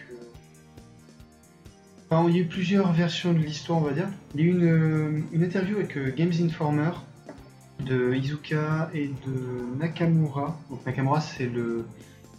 Comment il s'appelle euh, Comment s'appelle Casnus sur le, le titre du titre. Le directeur Le di- Oui, ça a été le directeur de, euh, de Producteur. non? 2006. Il était directeur, je crois, de 2006 et producteur de Sonic Forces. C'est ça, il a également euh, dirigé euh, les développements des, euh, storybooks, c'est-à-dire Secret Rings et Black Knight. Donc il y avait une, une interview de ces deux-là, dont Izuka qui est le chef de la Sonic Team. Izuka, quand on lui a posé la question de, où sont passées les super émeraudes, il a dit je ne sais pas, elles ont disparu, on ne sait pas où elles sont, un truc comme ça.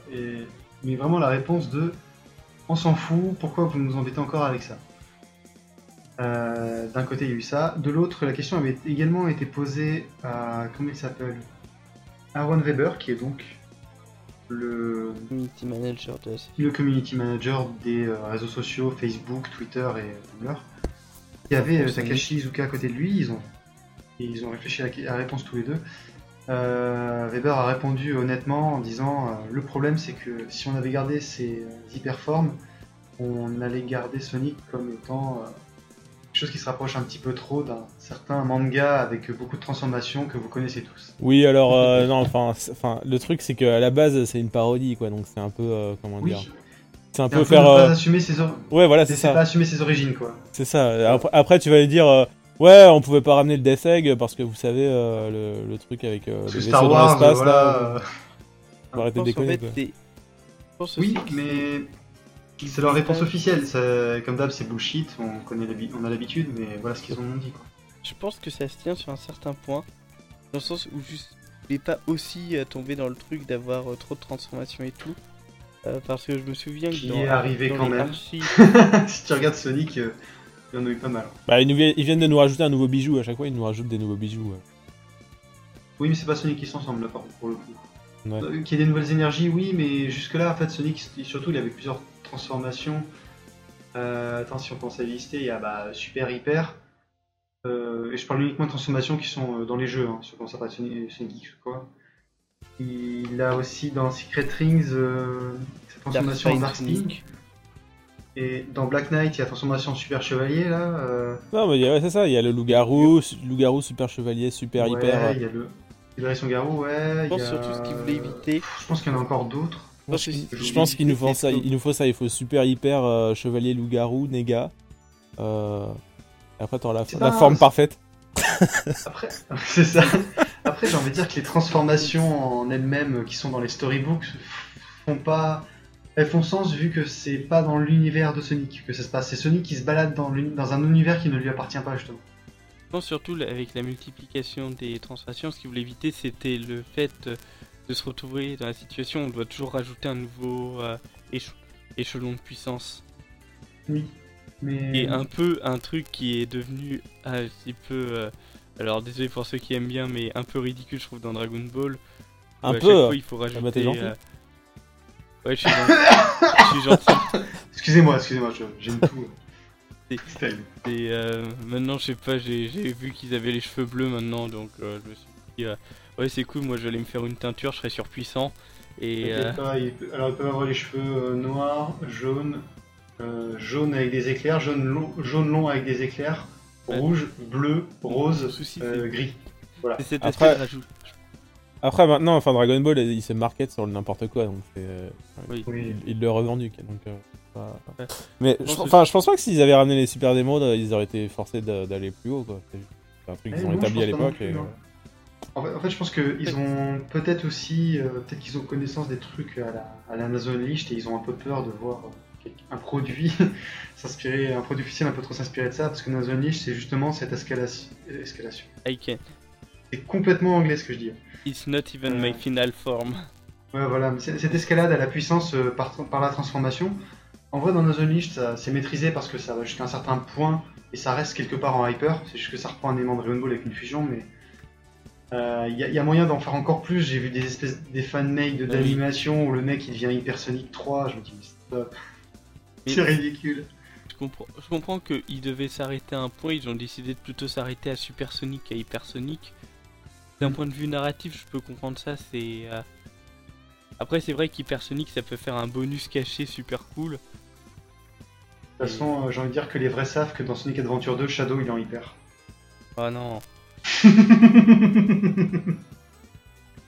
Ça, c'était les, les, euh, déba- les vrais débats sur. euh, il y avait quoi? Il y avait le forum jeuxvideo.com de SA2. Je sais pas Ouais. si sur Panasonic il y avait ça, j'étais pas encore là. Mais, euh, Euh, le, le non, je débat de. Vu que Shadow il était argenté au lieu d'être doré, les gens disaient que c'était sa forme hyper. Par contre, euh, j'ai- vas-y. Vous voyez ça beaucoup dans le fandom anglais, notamment euh, dans les communautés genre Spriter Ressources où t'avais le mec qui avait fait des sprites de euh, Shadow et qui tenait à marquer Hyper Shadow. En plus, t'avais ceux qui préféraient utiliser les noms du comics book, du coup, à la place de Super Tails, ils disaient Turbo Tails. C'était. euh, Turbo Taze, mais Turbo oh, là, là, par contre faut être un peu con pour dire Turbo Taze vu que c'est archi quoi, ça n'a rien à voir. Ah oui, mais euh, faut- à l'époque, t'avais beaucoup de. euh, t'avais beaucoup de gens qui faisaient des confusions au niveau des canons. Il me- il qui semble- pensaient Il me que la semble que je l'ai même lu dans un, dans un magazine de solutions euh, pour les jeux à l'époque, hein, sur beauté. Ah ouais Oui. Ah, Et Ouais. T'avais énormément de confusion. C'est, a- j'ai vu beaucoup de gens qui prenaient l'histoire des parents de Knuckles dans Archie, donc avant les histoires de reboot et tout, comme étant l'histoire canon. Alors que l'univers. Archie, l'univers des jeux, ça a quand même pas beaucoup à voir. euh, Et même ensuite que Flynn ait fait, ensuite que Flynn ait fait, après que Flynn ait fait un gros ménage. Donc, on va pas commencer à parler du comics parce que si Oui. on commence, on va partir C'est- les Ultra Sonic, Solar Sonic et Oh non, non, non. Bah honnêtement, c'est une, bonne raison pour de limiter les super formes, ce truc-là. Et je, je propose que pour le prochain euh, 1er avril, euh, le truc le plus faisable qu'on pourra faire, ce sera un podcast sur, euh, uniquement sur les transformations de Sonic euh, dans Archie. Même pas dans tous les. dans- juste dans Archie. Ça, ça peut, on peut déjà beaucoup rigoler. Quel est votre préféré entre Echo Sonic, euh, Echo Sonic. Echo-. Sonic Echo version Echo Plus. Bref, Ouais, par contre, dernier truc sur les, les super émeraudes, euh, enfin, c'est aussi dans l'article sur le site. Mais euh, faut noter aussi que les émeraudes, elles ont pris leur vraie forme en fait, euh, celle qu'on leur connaît, Euh, la forme en volume, avec la, la pointe vers le bas, à partir des super émeraudes en fait. Donc, en fait, techniquement, c'est dans la continuité de, de plus les utiliser, de considérer le- les émeraudes actuelles comme les anciennes super émeraudes. Hmm. précision comme ça. Mais euh, c'est quand même dommage de pas avoir euh, la super forme du coup aussi mise à jour en hyper forme. Notamment le Knuckles qui fait trembler les niveaux, euh, ça, ça, ça me manque. Voilà. De toute façon maintenant comme, comme dans Heroes Knuckles, il a le droit à un petit bouclier tout pourri à la place de sa super forme. Mais après, je trouvais qu'en plus, la- la Hyperform, elle donnait toujours un bonus qui était sympa, notamment avec Sonic, avec les- le dash qui allait dans tous les sens. Ça, c'était bien. Non, et puis les, les os yeux avec Tails. Mais Tails, c'était euh, sa super forme par contre. Oui, oiseaux, il me semble le qu'ils viennent en hyper. me souviens. Non, Non, mais en euh, fait, il a pas enfin, Excuse-moi, mais c'est du coup, euh, Tails ne peut pas devenir euh, super Tails avec les, su- avec les émeraudes. Il a besoin des super émeraudes parce qu'il est trop jeune. Et du coup, il devient super. Et en plus, il a les oiseaux pour l'aider parce qu'il. Ah oui, c'est vrai. C'est comme ça qu'ils l'ont justifié. Mais bon, c'est toujours mieux que la saloperie qu'ils ont fait dans Heroes, que je ne pardonnerai jamais. Le bouclier tout pourra. Enfin, ça, ça, c'est. Franchement, c'est un crachat. Euh, donc, euh, excusez-moi pour ce crachat. Euh, Avez-tu d'autres points à soulever? Euh, moi non, pour le gameplay. Pas spécialement non plus. On a déjà pas mal euh, fait le tour. À la limite, euh, ce qu'on pourrait quand même soulever, c'est la sélection des niveaux. euh, le fait déjà qu'il y ait des niveaux qui aient été extraits des anciens jeux plutôt que de faire uniquement un jeu original. et la sélection de ses niveaux. Je pense que ça c'est un point important à, à soulever. Euh, Moi, je peux comprendre ça dans leurs contraintes de temps. Comprendre dans la contrainte de temps, mais en même temps je pense pas qu'ils étaient partis avec ça eux-mêmes, c'était pas forcément leur idée. Euh, il me semble que le, à la base, Sonic Mania, son nom c'est Sonic Discovery, et c'était son principe de faire découvrir euh, les, euh, de faire découvrir les jeux classiques. Donc, je pense qu'il y avait un peu de ça dès le début. De ce que j'ai de ce que j'ai compris, c'est Izuka qui lui a demandé de mettre des, des niveaux de classique. hein, tu- Il me semble aussi, hein, il me semble que j'avais lu dans une interview justement qu'il avait demandé ça. Ouais, enfin, sur J'avais compris moi que Izuka avait, deman- avait euh, demandé de faire un jeu plus gros que ce qui était prévu à la base, mais j'avais compris que Sonic Discovery dès le début avait. En fait, si j'ai bien compris ce que devait être Sonic Discovery au début, c'était censé être un peu un aspect, euh, euh, un truc pour euh, permettre de découvrir les jeux classiques. Je pense que c'était censé être bundle avec des jeux, avec des, genre les remakes de The Taxman.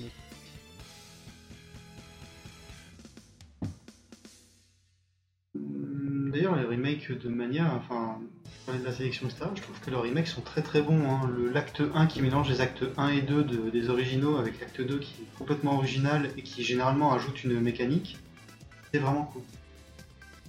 Ah, J'avoue que j'ai adoré la mécanique du, euh, de- du euh, Megamac où tu introduis, où tu injectes des liquides pour que ça rebondisse dans Chemical Plant Act Oui. 2. C'est exactement à celui-là que je pensais. Moi, le du coup du liquide.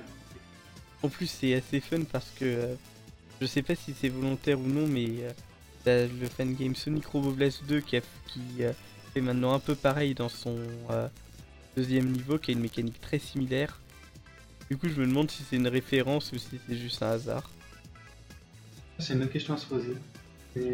D'ailleurs, au niveau des mécaniques introduites dans ce niveau, le, le petit le liquide qui accroche sur les, sur les côtés là avec la plateforme qui se déplace de haut en bas ou de. Ah oui, c'est cool Ça ça. aussi, franchement, la première fois que tu sais que t'arrives, t'arrives à une qui est sur, après une phase de course, qu'elle grimpe, tu rappuies, tu repars à toute vitesse, ça, ça a un côté tellement satisfaisant à faire. Ouais, il y a d'ailleurs un anneau caché à un moment. Avec, euh, Ah ouais? Ouais. Euh, un des anneaux cachés, il faut, euh, il faut euh, sauter au milieu d'un ascenseur. avec une- D'accord. J'ai jamais pensé. Il y a beaucoup, j'ai il y pas a- mal fouillé, mais il y a euh, beaucoup d'anneaux euh, dans CPZ1. euh. Je trouve qu'il est difficile à, à explorer celui-là parce qu'en fait, souvent, il punit euh, soit la lenteur, soit la très haute vitesse. C'est difficile de trouver l'entre-deux pour réussir à bien tout explorer. Parce que, genre, euh, il y a des endroits où, euh, tu sais, quand tu veux prendre les tuyaux euh, qui, tour- qui tourbillonnent, t'as as aussi des passages qui sont vers le haut que, que tu peux prendre, mais euh, si tu fais pas attention, tu marches à l'endroit du tuyau et tu, euh, tu passes pour la suite du niveau. Ouais. D'ailleurs, ça c'est quelque chose qui a été bien repris des originaux, le, le fait de devoir contrôler sa vitesse pour ré- réussir à optimiser son exploration. Après, il a un avantage par rapport aux anciens, c'est que tu peux restart euh, un niveau euh, quand t'es pas content du chemin. Et euh, c'est d'ailleurs à exploiter si Et- tu veux prendre tous les anneaux dans tous les anneaux géants dans, dans CPZ1, t'es obligé de restart. Ah, c'est vrai, mais c'est tellement de trucs que je ne fais pas. Moi, je... Ça ne vient pas à l'esprit en fait, j'ai l'impression de tricher. Ouais. Et ça c'est très personnel. Hein. Faut avoir la super comme les forme gens, le plus vite possible. recommencent un combat sur. euh, C'est comme les gens qui commencent, recommencent un combat sur un RPG pour euh, avoir le drop qu'ils n'ont pas eu, ça- c'est la même sensation. Ouais, bah si c'est dans le si c'est dans le jeu, pourquoi pas. Oui, bien sûr, non, mais si le jeu laisse ouvert euh, cette possibilité, pourquoi pas, oui. Euh, ouais, et du coup, niveau section de niveau, est-ce qu'il n'y a pas des niveaux qui vous ont déçu ou Pas dans le sens où. euh, Enfin, si, en fait, dans le sens où soit vous vouliez pas les voir, soit vous vous êtes dit Ah, euh, quitte à prendre un niveau avec euh, ce euh, type d'environnement, j'aurais plutôt préféré euh, celui-ci. Euh, juste une question, on est dans, dans, dans le gameplay ou univers là? On est, on est dans le gameplay et les niveaux, du coup. Ok. Le choix des niveaux, ça fait partie du du gameplay pour moi. Ouais, ouais. Pour ma part, j'admets que revoir Gre- Granny et Chemical Plant pour, le- pour la deuxième fois, ça me faisait un peu euh, dire euh, mais. Surtout quand j'ai vu qu'ils étaient aussi dans, dans Forces. Ouais, c'est ça. Enfin, disons qu'en en- entre euh, en, en l'espace de 4 jeux, dont euh, Lost World, si on enlève Lost World, sur 3 jeux, on a eu, les, on a eu ces deux environnements euh, 3 fois. Quoi. Là, il y a du Green Hill Porn et maintenant il y a du, du Chemical Plant Porn. Il n'y a pas que ça d'ailleurs, il y a du Dessec Porn. Ça, c'est pas plutôt le boss ou euh, ils ont refait les niveaux entiers Ouais, c'est le boss. Le boss. Euh, bah, en fait, il y a trois boss qui. euh, Il y a deux boss du moins qui sont trop réutilisés. Il y a le Dessec Robot et un boss que tu connais pas, je pense, c'est le Leg Dragoon, qui était le boss final du Werog dans Unleashed. Ils l'ont euh, réutilisé en tant que boss dans Generations et ils l'ont réutilisé encore en tant que boss pour le classique dans. Ouais, je l'ai vu dans Generation. Bah voilà.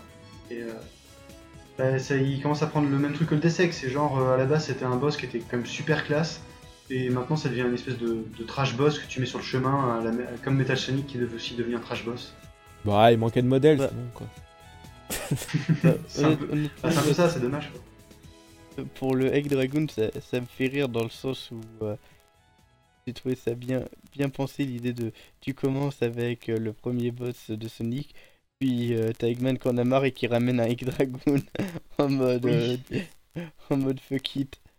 Mais euh, Ouais, c'est ça. Bon, le- la mise en scène est bien, mais c'est tu sais, le côté casser un peu le mythe, parce que c'est le genre de robot d'Eggman qui était assez mythique. Parce que quand je suis sorti de Sonic 2, euh, j'ai enfin battu ce boss, j'étais vraiment fier de moi. quoi. C'est- C'est le boss de Sonic le plus dur que j'ai jamais eu à affronter, et le voir en trash boss comme ça dans, dans les jeux qui viennent après, je trouve ça dommage.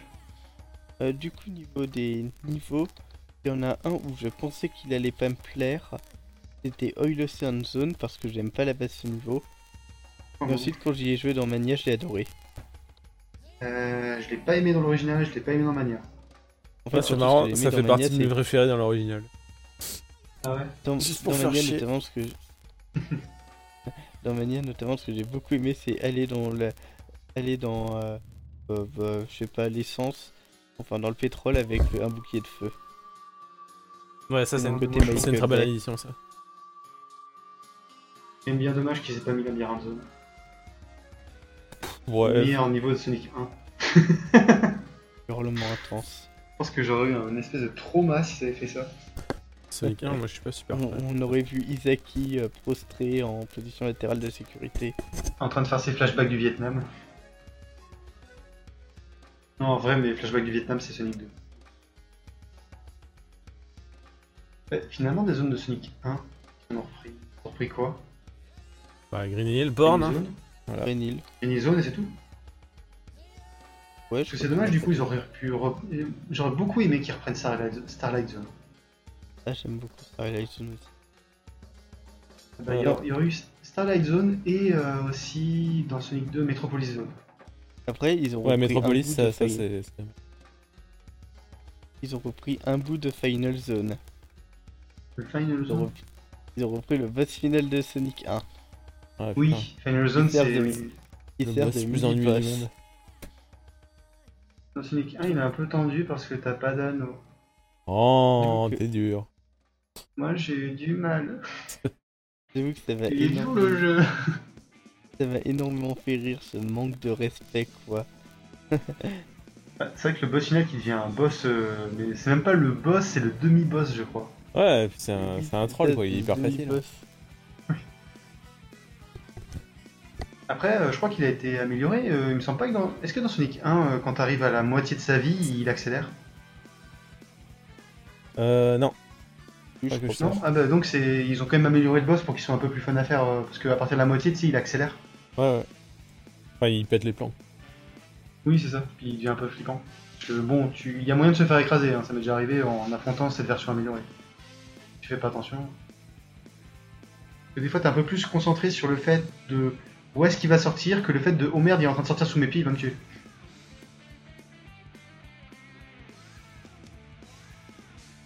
Euh, du coup, je pense qu'on peut passer maintenant euh, effectivement à l'univers, l'histoire, les persos. Je pense que ça, ça va être un, sujet euh, complet. On peut parler des trois en même temps. Du fait que les classiques sont en général assez simples sur ce point-là. Simple mais pas simpliste, bien sûr. Qu'est-ce que vous avez pensé du coup de l'univers Et je pense que Casus va être plus à même de répondre sur le point, le lien avec Sonic Force.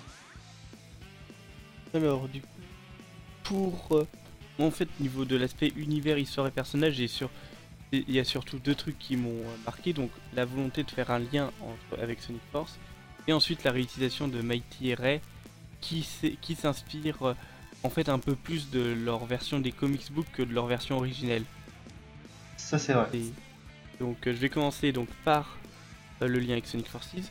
Donc, dans l'idée, j'aime beaucoup l'idée de faire un lien comme ça entre plusieurs jeux et tout, parce que c'est quelque chose que c'est que Sega a très peu fait avec Sonic sauf autour de Sonic Adventure 2, qui a eu 12 000 suites.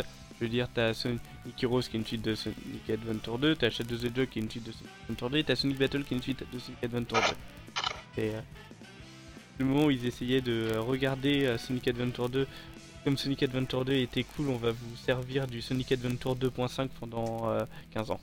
Euh, C'est pas faux. Et du coup, le fait qu'ils aient retenté ça un peu autour de Mania, Forces, euh, Sonic Forces Speed Battle, des comics introducteurs pour Sonic Forces, j'avais beaucoup aimé l'idée. Euh, dans les faits, c'est un peu fait à l'arrache. Notamment, euh, j'avais. tu parles bien de Mania actuellement, comment ça a été lié, etc. Voilà, de Mania et Forces. Notamment le fantôme, le fantôme Ruby. C'est pour moi le plus gros point. Ce classique Sonic qui passe d'un jeu à l'autre quand j'ai vu ça, j'ai été, presque prêt à pardonner à Sonic, Classic Sonic dans Sonic Forces. Ensuite, les soucis viennent ensuite de Sonic Forces, donc j'en parlerai pas. Et pour le Phantom Ruby, le souci que j'ai eu, c'est que j'ai très rapidement euh, deviné que ça avait un rapport avec les illusions, le Phantom Ruby, euh, en fait en écoutant les, paroles du thème d'Infinite. parce que le, hmm, ça insistait bien sur le mot illusion et tout. Et le souci, c'est que quand j'ai joué à Mania, bah en fait ça m'a fait partir sur un truc totalement différent parce que que dans Mania, on n'a pas du tout l'impression que le fantôme Ruby se base sur les illusions. C'était l'impression que On a juste l'impression que c'est de la téléportation en fait. Ouais. Ouais, que c'est de la téléportation. Puisque ça te téléporte dans les... entre les niveaux. Euh, ça transforme les, les, euh, les Hardball Divis. Euh, moi, l'idée que j'avais eu, c'était que ça transformait la réalité. D'une certaine manière, c'est assez proche puisque ça crée des réalités virtuelles et ça les projette en tant qu'illusion. Donc, hmm. techniquement, si, c'est un peu ça, mais c'est vrai que cet aspect téléportation, il est pas vraiment présent.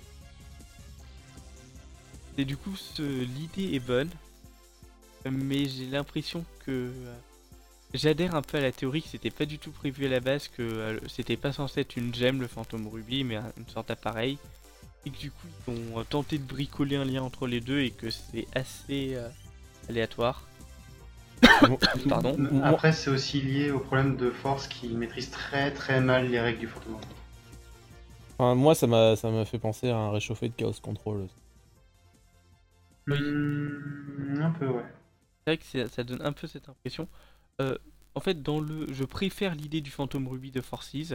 Le j'adore le concept d'une illusion tellement vraie que t'en meurs. Euh, c'est vrai que c'est rigolo je trouve ça génial comme idée. L'explication est tellement pseudo-science de manga que j'ai kiffé. J'adore ce genre vraiment de genre quand il t'explique que les illusions euh, ne sont physiques que pour les personnes que ça touche, genre. Euh, ah bah ça, euh, au contraire, je trouve que c'est une bonne idée parce que ça explique pourquoi, un peu le bordel, pourquoi Eggman il te balance un, il contre, il décide tous les gens qui sont affectés, il te balance un sourire à la gueule. C'est tellement OP que j'ai trouvé que c'était une super idée. Et finalement, mon souci c'est ni sa représentation dans Mania ni sa représentation dans Forces, c'est le fait que les deux ne collent pas trop. Et ensuite le second point qui m'a marqué, donc c'est Mighty et Ray qui sont très proches de leur version du euh, Comics Boost plus que dans les jeux, du genre Mighty est supposé être un pacifiste dans les jeux. Un pacifiste qui aime la nature et tout. Bon après c'est description de personnage de manuel, je rappelle que sur le manuel Knuckles aime la nature. Je n'ai jamais vu ça dans les jeux. Et je suis pas trop, je suis pas trop pour euh, trop se concentrer sur les manuels et sur ce qu'ils disent, mais c'est vrai que la seule description qu'on avait de Mighty à la base, c'était qu'il aimait la nature et tout. Ray, on n'avait rien. J'ai bien aimé le fait qu'il se base un peu sur les comics books, même si Ray est assez différente sur la version du comic book. Dans les comics books, il est très euh, timide, nerveux et tout. Là, c'est plus. Euh, il me fait un peu penser à mon chien. Tout le temps heureux, on dirait qu'il est sous ça. J'ai beaucoup aimé. Mais Ouais, là j'ai bien aimé le fait qu'ils aient donné de la personnalité à ces deux personnages. Surtout dans Mania Adventure, en fait, dans le jeu évidemment, ça se voit pas énormément. les gens Mighty se basaient sur sa force, son coup qui est euh, je suis fort et dans Mania Adventure le moment où il prend le gros rocher et bam dans la gueule de Metal Sonic j'ai beaucoup aimé. Et euh, pareil mais moi le petit détail c'était un tout petit détail c'était le genre de truc dont tout le monde s'en fichait mais j'ai kiffé le fait qu'ils reprennent les chaussures de Ray du comics book. C'était Quand j'ai vu ça, je me suis dit, c'est c'est quand même dingue de voir que euh, tout se lie désormais, parce que autrefois c'était Oui. pas le cas. Bah, il y a il y a trois ans, c'était pas le cas. Bah, Et maintenant, euh, on sent que tout ce qui est euh, Sega of America et euh, Sega of Japan, ça, ça arrive à se mélanger euh, au niveau des idées et des univers. le plus gros ajout, euh, je fait- pense que c'est Sonic qui bouffe du Chili Dog, quoi. Ça après le, Ouais. le Robotnik Eggman. que- Oui aussi. Euh, c'est d'ailleurs pas la première fois qu'ils reprennent un truc du comics euh, comme ça, puisque le fait de lier. Euh, euh, J'hésitais entre dire Nak et Fang, donc on va dire Fang. Entre le fait de lier Fang, Bean et Bark, c'est totalement inventé par Flynn. Et d'ailleurs, Bean et Bark ne sont pas, pas du tout censés être des antagonistes à la base. Du coup, Ouais. c'est quand même quelque chose d'assez cool de, de voir que ce genre de bonnes idées sont reprises, mais en même temps, euh, la personne qui travaillait sur les animations de Mania, c'était Tyson S, qui a bossé avec Flynn pas mal Oui. de fois. Et donc, en bossant avec Whitehead, le fait évidemment que tous ces gens-là sont finalement tous des membres de la fanbase, ça permet d'avoir une uniformisation de la façon de travailler, je pense. Donc, du coup, en fait, à part ces deux trucs-là, niveau histoire, Sonic m'a semblé assez. euh,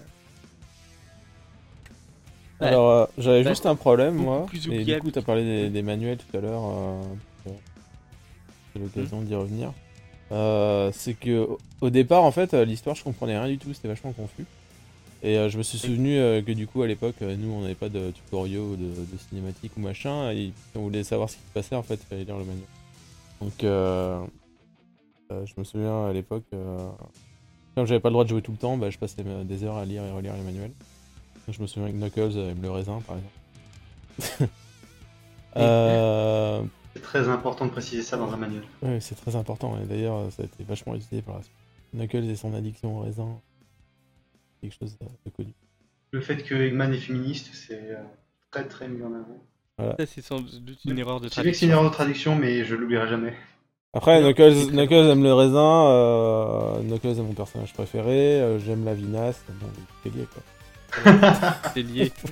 Tout est lié quelque part. Le, le- pour le Eggman féministe, c'était particulièrement drôle parce que, encore une fois, je vais rester très court dessus. Dans le comics book, dans la seconde continuité, il y a un concept nommé les Egg Boss, donc des généraux de l'armée d'Eggman. En fait, il avait la parité, t'avais 6 généraux masculins et 6 généraux féminins. Et du coup, tout le monde s'est amusé à ressortir des blagues sur le fait Eggman féministe. Du Genre, euh, il n'y a plus d'inégalité entre les hommes et les femmes si tout le monde est- sont des robots. Et euh, Voilà. C'est vrai que même si je critique les trucs de manuel, c'est vrai que c'est très drôle aussi. euh, Et donc c'était cool parce que comme, comme je comprenais rien en étant, en étant lancé dans le jeu, euh, enfin je comprenais rien, fait. C'est quoi cette nouvelle pierre hein, Est-ce que ça se passe euh, bien après S3K ou pas? Euh, Du coup, j'étais obligé de retourner au manuel pour, pour m'informer. Enfin, on te dit même pas le nom des ennemis dans le jeu. Donc, Oui, Euh, donc c'était cool quoi, retour à l'ancienne. Par contre, pour ceux qui n'ont pas l'habitude de lire les manuels, euh, il faut grandir avec des jeux d'après. Il y a des tutos, Mais- etc. Le plus un peu gros confus, ennui, c'est aussi le fait- l'accès au manuel. Euh, ouais, alors je sais plus où je l'ai lu, euh, enfin, je crois que j'avais un truc en PDF, mais il y en a un sur. Sur Steam, il est en PDF, donc euh, facile d'accès. Voilà. Je vous cache pas que sur ma Switch, j'ai pas trop souvenir d'avoir vu le manuel. Après, il y est certainement, hein, je peux m'être trompé, mais euh, je me souviens pas avoir vu le manuel accessible sur Switch. Et s'il est pas. Ça va pas être le réflexe du joueur, encore moins un gamin, d'aller sur la page du store du jeu Ah ouais, carrément pas. le manuel. Carrément pas. Enfin, Ah. surtout le jeu, le jeu te dit rien du tout quoi. Il, il te donne pas de tuto, il te dit pas. euh, Tiens, au fait, euh, en 1990, en fait, on avait des petits livres qui venaient à l'intérieur des jeux, euh, parce qu'on avait encore des grosses boîtes, euh, et donc euh, des petits livrets de, de 60 pages voire plus, euh, euh, avec tout- Ça, toutes les langues. des trucs qui vont dans. oui. Voilà. ça, ça, va dans la partie qui s'appelle bonus. Normalement, dans, dans le menu bonus, tu t'amuses à mettre ce genre de trucs avec des explications. des- Bah, Voilà. C'est ce que faisait beaucoup la Sonic Team avec ses jeux. euh, tu prends Secret Rings, il y a un énorme pan euh, Ah du, jeu, enfin, du jeu. Il y a un, un menu qui s'appelle bonus, je crois, je sais plus. Et dedans, tu as justement tous les concept art du jeu, tout ce qui leur a permis de travailler, comment ils ont conçu les cinématiques, euh, tous les jeux qu'ils ont fait avant, euh, qui sont pour eux de la série principale, euh, avec des petites descriptions, etc. C'est- vraiment sympa comme, comme bonus à débloquer. Et là, il n'y Après, a pas ça dans Mania, c'est dommage. après, par contre, je trouve que ça. Comment dire Ça. Bon, c'est chi- c'est chiant, sans doute, pour les nouveaux joueurs.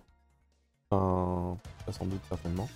Mais euh, je trouve que ça, ça ajoute un certain charme parce que. Comment dire euh, à l'époque, en fait, euh, quand tu jouais au jeu, il y avait beaucoup de. Tu te posais énormément de questions et du coup, ça t'encourageait à aller explorer et à aller te renseigner par toi-même.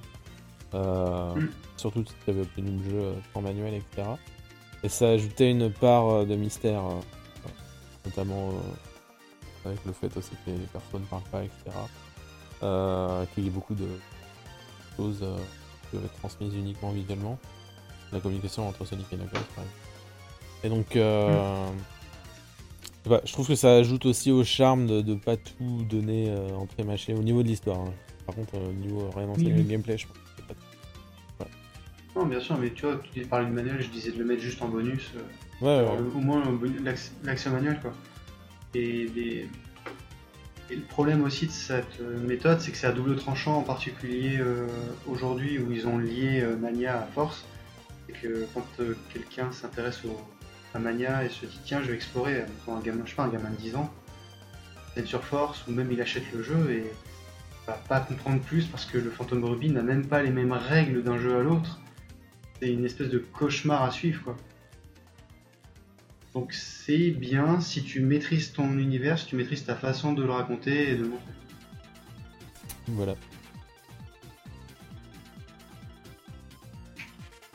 Euh, Je pense qu'on a déjà pas mal dit sur ce point-là. Est-ce que vous avez quelque chose de plus à, à rajouter Pas spécialement. Qui est univers, personne. Euh, oui, j'ai quelque chose à rajouter euh, que je trouve particulièrement important, surtout euh, du point de vue d'un- d'un d'un- d'un fan de Manuel Port.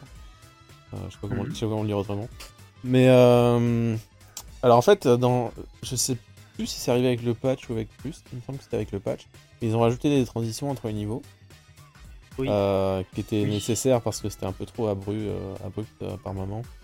Alors que, enfin, en gros, la première version de Sonic Mania, on avait des, des transitions pour certains niveaux, qui étaient assez cool, et puis d'autres niveaux, ça passait de. enfin, comme ça, quoi, juste un cut, euh, salut. euh, Là, t'es euh, à Flying Battery, et là, t'es là. voilà. Euh, C'était pas mal arrivé, ouais. Et effectivement, quand on a vu les transitions, alors ça, c'est arrivé au pas avec Plus uniquement, c'était une mise à jour. C'est-à-dire que même si t'as pas Ouais. Plus actuellement, tu as ces transitions. Donc c'est le, c'est le patch. Euh, et donc j'étais très content et tout, jusqu'à ce que je vois euh, ce que je considère toujours euh, une horreur, c'est euh, la transition entre euh, Oil Ocean et, et Lava Reef, euh, Oui. dont j'ai parlé euh, longtemps sur le chat. Euh, Elle m'a pas choqué, moi. moi, ça m'a choqué parce que justement, si t'es enfin, si euh, versé dans l'histoire des classiques, tu sais qu'elles sont sur euh, deux îles complètement différentes. Et la façon dont c'est fait, t'as l'impression que c'est juste à côté. hein. Euh, Oui, mais en fait, euh, là, euh, c'est le problème de l'univers du Phantom Ruby où voilà. tout n'est qu'illusion. Tu peux faire ce que tu veux, faire n'importe quoi, et ta justification, c'est ta gueule, c'est magique, et en plus, t'as raison. Tu as, tu, tu as ton fantôme Là, tu, euh, tu débarques et tu dis que. Parce que si tu regardes, le Phantom Ruby, il recharge les environnements que Sonic connaît déjà, sauf que c'est même pas les mêmes, c'est pas les mêmes endroits. Les niveaux sont pas construits pareil, etc. Ça, tu le justifies par le fait que c'est une illusion, que c'est pas réellement l'endroit, tu vois. Après, bon, euh, oui, c'est une justification que tu peux trouver. Euh, C'est un, gratuit, c'est gratuit comme justification, c'est trop facile. un mais- fantôme, un fantôme Ruby euh, ex machina. Après, euh, ça, ça, ça dépend, euh, ça, dé- ouais, ça dépend comment tu interprètes. Tu peux te dire, bon, bah, s'il a, il a réarrangé les niveaux, etc. Tu peux dire, non, c'est juste un autre chemin par le même niveau. euh. Après, euh, si tu choisis de penser que c'est une illusion, c'est pas, c'est pas très clair. Euh... Bon, ok, mais euh, si tu choisis de penser que c'est c'est juste du chaos control et de la téléportation, tu fais, ça, ça fait bizarre. Bien, alors euh, on va enchaîner maintenant sur l'OST. Donc euh, dis-nous tout, Casnus, qu'as-tu pensé de cette OST Euh, bah pour ma part déjà, je, en soi je l'ai beaucoup aimé. C'est, euh, il y a, vraiment l'ambiance, il y a un petit côté CD un peu dans les remixes, c'est-à-dire un peu d'inspiration. Et bah évidemment c'est fait par T Lopez qui un grand nom euh, de la musique dans le fandom puisque c'est lui qui a bossé sur euh, euh, certains remixes tels qu'une version de Granny en 2012 qui est très utilisée dans les modes Generations. Et c'est, vous l'avez peut-être entendu, c'est la version qui commence un peu par le thème de Sonic 1, le tum tum tum tum tum, puis qui enchaîne avec euh, un bridge vers euh, Granny Zone. Et euh, du coup, par contre, j'ai été un petit peu euh, déçu dans le sens où euh, pas vraiment déçu, genre c'est moins bon que ce à quoi je m'attendais. Mais quand j'ai appris que Falk bossait aussi sur euh, la sur l'OST, je m'attendais un peu à quelque chose de similaire à ce qu'on avait eu dans Before and After the Sequel, que, qui sont donc des fangames faits par Like Peppered, et euh, où Falk a beaucoup euh, participé à l'OST. Et du coup, j'ai, euh, je m'attendais un peu à un truc similaire avec qu'un aspect presque un peu heroesque sur les bords. Donc voilà, c'était le petit moment où ah, j'aurais bien aimé ça. Et après, je comprends aussi pourquoi ils sont allés dans cette voie pour Mania parce que la musique de Mania, ça fait vraiment classique Sonic avec euh, les, les petits mélanges de styles qu'il y a dans classique. Et, euh, voilà, l'OST il est cool et c'était fait par des personnes super compétentes. Hmm, D'accord, et de ton côté, Mizu Euh, moi j'étais très content. Après, euh, dans l'ensemble, euh, j'ai bien aimé qu'on ait un peu plus de capacité que le, le chip Mega Drive. Ça permettait de faire un peu plus, euh, un peu plus évolué. Euh, mais ça reste quand même dans l'esprit classique. Euh, ensuite, ouais, je vais juste dire mes favoris. Euh, le Last Boss, j'aimais beaucoup. Il était un peu. euh, un peu opprimant, pas autant que, que, dans Doomsday et à la fin. Euh, quand même pas mal. Euh, la première fois que j'ai entendu le, le thème de Super Sonic, j'étais tout. Il fait vraiment, euh, il fait vraiment un peu, euh, je sais pas comment dire. Il y a une espèce d'esprit Dragon Ball Z, je pense que ça évolue. Enfin, c'est un peu, Oui, je pense aussi. ça fait vraiment, comment dire, shonen quoi. Mais shonen des années 90. J'ai enfin, c'est l'impression que ça me donne. Et euh, les remixes, les remixes des zones. En fait, le- les thèmes des des zones originaux, des zones originales, pardon. Euh, à part euh, par Mirage Pas trop. Celle de Titanic Monarch qui est pas, pas dingue. Mais euh, les remixes euh, des, des zones d'avant sont vraiment cool. Par exemple Flying Battery ou alors ma préférée Oil Ocean. Enfin, je fais partie des rares qui aimaient bien Oil Ocean d'origine. Oui, ça, ça, je retiens que tu es très étrange. Euh,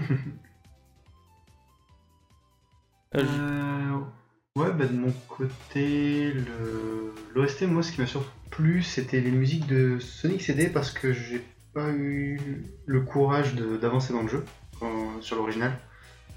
Et euh, quand j'ai découvert vraiment, le- notamment pour l'acte 2 de Stardust Speedway et, euh, et les deux, s'appelle Les deux versions de Metallic Madness, j'ai vra- j'ai vraiment appris à adorer euh, l'OST, enfin une partie de l'OST de Sonic CD, ça me donne un peu envie de tester euh, l'original, voir si un peu tous les niveaux sont comme ça. Mais bon, pour le moment, je- le jeu ne me tente pas plus que ça encore. C'est un peu, compliqué. Et au niveau des remixes, des... bah, est-ce que les... Alors j'ai pas trop su su me rendre compte si réellement les euh, musiques de... des niveaux qui ont été portés ont été énormément remixées euh, toutes ou s'il y en a qu'une partie. Alors, général, en règle généralement, l'acte 1 est assez proche euh, des musiques de l'original, et dans l'acte 2, il euh, s'amuse un peu plus. Euh, Voilà, c'est un peu ça. Enfin, c'est c'est là où euh, j'aurais tendance à dire que l'acte 2 euh, exploite le fait qu'on est plus, limi- on est plus pardon, limité par le chip euh, de, de la Mega Drive. Mm. Euh, donc par exemple, euh, Oil Ocean, euh, t'as- enfin, c'est une vraie musique. L'acte 2. Euh, l'ac- L'acte 1 Ouais, je- colle en plus un, un vrai classique. Donc c'est pas mal en fait, euh, cette, euh, ça t'introduit un, un peu plus, euh, je dirais pas dépouillé, mais euh, comme idée euh, proche euh, de l'original dans l'acte 1, et ensuite euh, ça évolue. Ça, ça fait une espèce de- d'évolution euh, graduelle pour ainsi dire. Euh, Euh, Ça offre une certaine dualité qui est présente dans le jeu entier, voilà, où on mélange du neuf avec du vieux. ça. Et à l'acte Ça 2, en général, t'ajoutes aussi des, des, des trucs euh, nouveaux et souvent vachement bien euh, au niveau du gameplay. Euh, ça, ça- ça met une emphase. D'accord. Personnellement, ça m'a pas mal plu, euh, même si euh, pour tout décevoir, euh, Lotion, même avec une meilleure musique, je sais pas. Je, je, je sais, pourquoi ça il, il me, plaît, franchement. En plus, euh, comment dire, je sais pas. Je dirais, comment, je dirais pas que c'est raciste, euh, Oil Ocean, euh, mais euh, à l'époque ça me dérangeait pas du tout et maintenant ça me fait tiquer un peu, je sais pas pourquoi. C'est vraiment genre, euh, du golf, ok, on va mettre une musique orientale, pétrole. Je sais pas, c'est un peu. euh, le cliché un peu gras quoi, je pense pas que ce soit nécessairement. Mais euh, non, en tant que niveau, j'aimais bien. Je sais pas pourquoi. Je pense que c'est peut-être parce que au milieu de Sonic 2, c'est un des faciles et c'est un peu euh, la pause, sans être euh, désagréable. C'est peut-être ça. Si je me souviens bien, celui que tu tapes après, c'est Metropolis. Enfin, c'est un peu la, Ouais, la- je la grosse baffe dans ta gueule. Donc, si on pense peut que dire ça mon- en podcast. Personnellement, dans, dans, dans, ce- dans Sonic 2, le plus reposant, ça a été Myst- le Mystic Cave, je crois. Ah, Mystic Cave, il y a quand même des pièges. Enfin, c'était euh, quand même euh, te faire niquer. Il y a, Enfin, il y a- moi, j'ai il y a j'ai la vraiment ressenti comme étant le, le plus simple. euh, il y a la fa- il y a la fameuse fosse à pic dans Mystic Cave. Ouais, mais je suis jamais tombé dedans. Ouais, donc Oil Ocean, c'est bien juste avant Metropolis, donc du coup, c'est c'est vraiment genre le, le calme avant la tempête. Euh, et il est après. Ouais, je vois. Euh, c'est des niveaux comme ça, enfin, j'aime aussi beaucoup euh, Hilltop. Euh, je pense pas qu'il y ait beaucoup de gens qui soient fans de Hilltop. Mais euh, Ouais. Hilltop Zone? C'est des niveaux euh, pas très ouais. difficiles euh, et euh, un petit peu relax. euh. Moi, du coup, que, comme quand j'y ai joué, bah, j'étais, j'étais euh, déjà vers l'adolescence. Quand j'ai joué à Hilltop pour la première fois, ça m'a fait penser un peu à du Rayman. Ah bon Ouais, j'ai- jamais compris vraiment pourquoi, parce qu'en fait, j'ai joué à Rayman que quand j'étais très très jeune sur euh, Game Boy, je crois en plus. Et j'ai eu cette impression qu'il ne voulait pas partir à chaque fois que j'ai joué à Hilltop. Euh, c'est pas un niveau qui est orienté vitesse, euh, Hilltop. Ouais, Il y a pas tellement de vitesse euh, dedans. Donc il y a peut-être de ça. Euh, je sais pas quel niveau de Rayman ça te rappelle exactement. Euh, du Rayman original euh, Ouais. de, de PS1 Enfin, de... Euh, du coup, celui pour moi c'est sur Game Boy, puisque j'y ai joué que sur Game Boy. Et du coup, Déjà pour moi, ça, ça devait être le niveau 1 parce que j'étais nul. Ah oui d'accord. Rayman sur, sur Rayman sur Game Boy Quel Game Boy? Non, il y a eu un Rayman sur, euh, sur Game Boy. Mais c'était. À Game Boy Color. Ouais, ouais. Ah bon? Et- Ah oui, Rayman Game Boy Color. Mais c'est l'original, non? Je crois pas. hein. Je confonds allègrement la Game Boy et la Game Boy Color. Euh, Enfin, l'original, tu l'avais sur Advance. J'ai eu. Euh, il me semble qu'il y a eu un autre. euh, Comment dire Un downgrade. euh, Sur Advance, il y a... sur Advance, il y a eu un, un Rayman euh, pas du tout connu, et Rayman 3, mais version Advance, et il a quasi rien à voir avec, le... avec le- la version 3D. Mais moi, c'est avec ça que j'avais découvert Rayman à l'époque. Et il y a effectivement une zone de feu, mais je pense pas que c'est à ça que Cass News. Alors, euh, non, non. Hilltop, il y, a il y a de la lave, etc. Mais j'ai trouvé euh, effectivement un, un- un truc de Game Boy Color, euh, un jeu de Game Boy Color Rayman. Et euh, ouais, c'est une, c'est une Ouais. version euh. Enfin, comme tous les trucs de Game Boy. Ouais, ça, ça a pas bah, l'air c'est- tellement mauvais. C'est un peu comme sur euh, Game Gear, c'est toujours impressionnant de voir comment ils arrivent à adapter un truc qui a été conçu pour un, hardware euh, bien meilleur, réussir à l'adapter en downgrade et que ça reste plaisant à jouer. Ouais.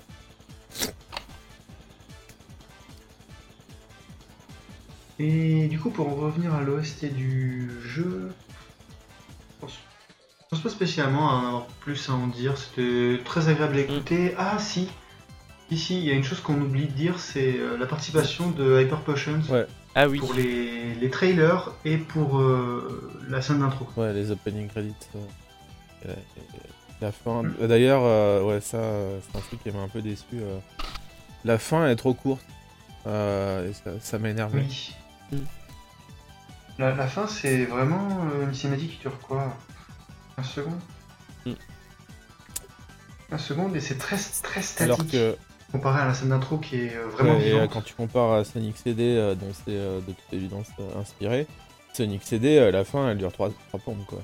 Donc, Et en plus, elle en met plein Ouais. la gueule. C'est ouf. donc ça, c'était un peu décevant. Ça, ça a été une déception pour moi aussi. Je, je vois le truc et. Ben, j'ai, quand j'ai vu ça, je me suis dit, bon, j'espère au moins que la True End, à la limite, il y a une plus grosse cinématique pour bien récompenser le joueur. Et je fais la True End, et ben non. Euh, vraiment déçu, quoi. C'est juste, tu vois Sonic dans le, dans le trou dimensionnel et oh, il fait une pause et fin. D'ailleurs, euh, c'est censé connecter à Forces, non? Parce que, comme vous savez, je peux jouer au jeu. Euh, je pense qu'on peut en parler euh, rapidement, oui. Euh, c'est vraiment tout pourri. En fait, il y a une scène au début du jeu, après que Sonic soit porté pour mort, où on voit Tails dans la rue en train d'essayer de réparer Omega. Mais il a, il, a, il a fait une espèce de dépression depuis que tout le monde pense que le monde, enfin, que tout le monde pense que Sonic est mort. Et du coup, il est incapable de se battre, incapable de rien. Là, t'as Chaos euh, Zero, donc euh, le Chaos de base, qui débarque pour l'attaquer. Il fait non à Sonic Il se cache en PLS et là euh, t'as classique Sonic qui sort de son, son euh, trou noir là et qui pète la gueule à Chaos. en. Après, moi je le comprends. Hein. Après avoir joué à Sonic Battle, j'ai aussi des, euh, des, des PTSD en voyant Chaos.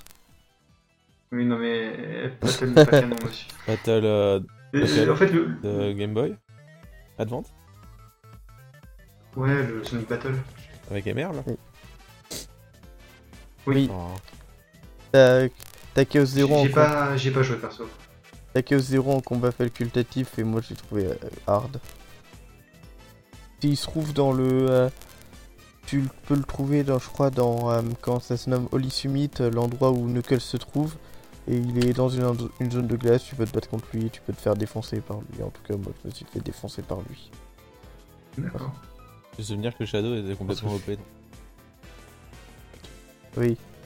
Mais il est très bien Battle, tu devrais Ouais. essayer. Je l'ai, en fait je l'ai acheté sur GBA et euh, je compte le faire mais pour le moment euh, je, suis en- je joue à d'autres jeux. Quand je me remettrai sur ma GBA je, vais pas mal sait comment qu'il est pas canon Tu dis Euh, parce que ça rentre en contradiction avec les événements de Shadows of the Hedgehog. Qui lui est canon. Ok. Il rentre pas vraiment en contradiction, c'est. euh, Et tu, comme tu disais, c'est pas que ça donne deux fins différentes à- au développement Alors. de Shadow. Alors, euh, ça n'a pas de sens, ça peut pas marcher comme ça. Ce que j'ai ce que j'ai indiqué, c'est qu'en fait, ils sont partis dans des directions différentes sur la manière dont ils voyaient et Chaos. Par contre, les événements en eux-mêmes sont compatibles. C'est juste que dans Shadow the Hedgehog, on oublie totalement l'idée de que Shadow est une arme avec une âme et euh, son concept dans Sonic Battle. Hmm. Et en fait, c'est une évolution différente du personnage, mais les événements sont compatibles. C'est pas plus incompatible que euh, d'autres jeux entre eux en fait. C'est, euh, D'accord. donc ça, c'est pas Contrairement à actuellement le débat terrible entre les Sonic Mania Adventures et Sonic Et- Mania Plus. Il me permet d'ailleurs de faire une super transition sur le DLC. Ah, je voulais juste Oui. finir euh, sur Battle euh, Emerl et dans Sonic X. Oui, Oui. pour On peut dire que des- c'est épisodes. le euh, canon entre beaucoup de guillemets. Ouais, c'est ça. Ouais, Sonic ça. X a un canon qui est assez intéressant. Même si malheureusement il y a trop d'épisodes entre guillemets euh, filler qui donnent cet effet filler. Mm. Et, euh, ça fait plein de bonnes choses. On- un jour on fera un podcast complet dessus. Ça c'est clair. Ouais. Avec quand et avec qui en intervenant, euh, on, va, on va voir. Euh, du coup, le DLC de Sonic Mania Plus, euh, il est sorti cette année, donc quasi. à quelque chose près un an après le jeu en lui-même. Il est à 5 euros et il apporte vraiment largement suffisamment de, de contenu pour justifier les 5 euros, je trouve. Et ça donne vraiment envie d'y retourner. D'autant euh, plus qu'on euh, mince, ça s'appelle euh, combiné à la mise à jour. Mm. C'est un bon DLC. Parmi les, tous les DLC qui peuvent pulluler sur le marché, euh, je trouve que pour le coup, Sonic Mania a très bien fait son DLC. Contrairement à justement son cher frère Sonic Force, qui, euh, alors, lui a essayé avant de se dérober de rendre payant Super Sonic, euh, ce qui a fait un sacré shitstorm. Euh, Dieu merci, euh, Mania Plus n'a alors, a fait un DLC certes payant, mais avec un vrai contenu, plutôt que, d'avoir- plutôt que de proposer euh, comment s'appelle? Un- une feature, une feature qui était à la base dans, dans tous les Sonic précédents depuis Colors. C'est euh, l'hi- l'histoire de Sega avec les DLC a, tou- a toujours été un peu euh, inégale. Je me souviens euh, à l'époque de 2006, le coup du hard mode débloqué par un DLC payant, ça avait euh, fait énormément ok. jaser. C'est toujours le cas? Je sais plus du tout ce que c'est devenu depuis, mais ça avait fait énormément jaser à l'époque. Ensuite, euh, pour Sonic Unleashed, j'ai pas trop entendu de mal de ces DLC payants, les Adventure Pack. Euh, Oui, d'autant que en fait le jeu est déjà en lui-même bourré de contenu et, en- et là les DLC font vraiment contenu supplémentaire. euh, genre, t'as pas l'impression que ça manque au jeu. Ouais, c'est plein d'actes en plus et tout. Et du coup, euh, bah pour, pour Generation, tout le monde est déçu qu'il n'y ait pas eu de DLC payant. Oui, c'est clair. Ou même de DLC gratuit, parce que franchement, Generations, même si euh, il y a du contenu, il y en a vraiment pas assez quoi. Ouais, bah, le souci, c'est que le contenu qui serait intéressant serait des nouveaux niveaux et ça, c'est pas en DLC gratuit. Oui, bien sûr, mais euh, le truc c'est que 9 niveaux, disons 18 puisqu'il y a deux personnages, euh, se parcourent très très vite. Et, et vu qu'il n'y a pas d'histoire derrière, enfin, le jeu se torche trop facilement quoi. En plus, en plus de sa facilité déconcertante à ce jeu. Sauf pour le boss final qui, n'a- qui est injouable, mais bref, ça c'est un, autre- un autre débat. Et c'est c'est difficile de cerner exactement comment est-ce qu'ils pensent leur truc. Et bref, du coup, pour revenir au DLC, c'est euh, après cet aspect un peu inégal, ça m'a, ça m'a fait- et euh, du coup Forces avec son coup de Super Sonic payant, ça m'a fait du bien de rev- d'avoir un DLC comme ça euh, de euh, qualité, même si je l'ai toujours pas acheté. Après, à côté, euh, Force, euh, c'était quand même sympa aussi d'avoir le DLC de Shadow, mais gratuit. Oui, ça. Après, c'est un... Après, c'est recyclage.jpg, mais euh, ça reste quand même sympa d'avoir fait un DLC gratuit avec trois niveaux supplémentaires et un bout d'histoire en plus, quoi. Il y aura un truc qui m'a ennuyé quand même avec le, le DLC de Mania, c'est euh, la sortie à la toute fin de la journée au Japon. Enfin, J'ai trouvé ça vraiment foutage Ah, oui. Donc déjà ils le sortent au Japon euh, plus tard que partout ailleurs. Je crois que c'était deux jours après, euh, deux jours après tout. Euh, bon, ils peuvent avoir leur raison. Euh, mais par contre, ouais, ils l'ont sorti vraiment à 23h55 euh, euh, sur Steam du jour où ils ont dit qu'ils allaient sortir.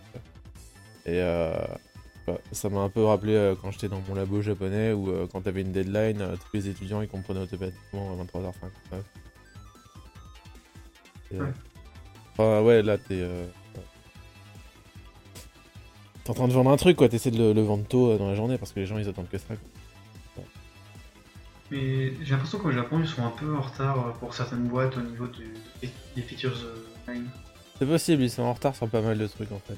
Notamment les films. Ouais. Pour euh, pas mal de raisons. Parce que bon, on se rend pas compte quand on vit encore euh, du côté occidental, mais je pense que le côté oriental, ça doit être assez terrible. Euh, après, bon, ils ont pas aussi les mêmes exigences, je pense. Enfin, je veux pas être méchant, mais comment dire. Euh, ils peuvent pas se permettre euh, les mêmes les mêmes boulettes que des fois il faut. Allez. Que Mm. Le conservateur japonais est assez. Euh, donc, comment dire C'est juste qu'ils ont plus peur de plus peur de faire une connerie en fait. C'est pour ça que les, les films sortent plus tard. Euh, hyper bien le truc, faut qu'ils voient que c'est euh, un film a déjà marché à l'étranger. D'accord.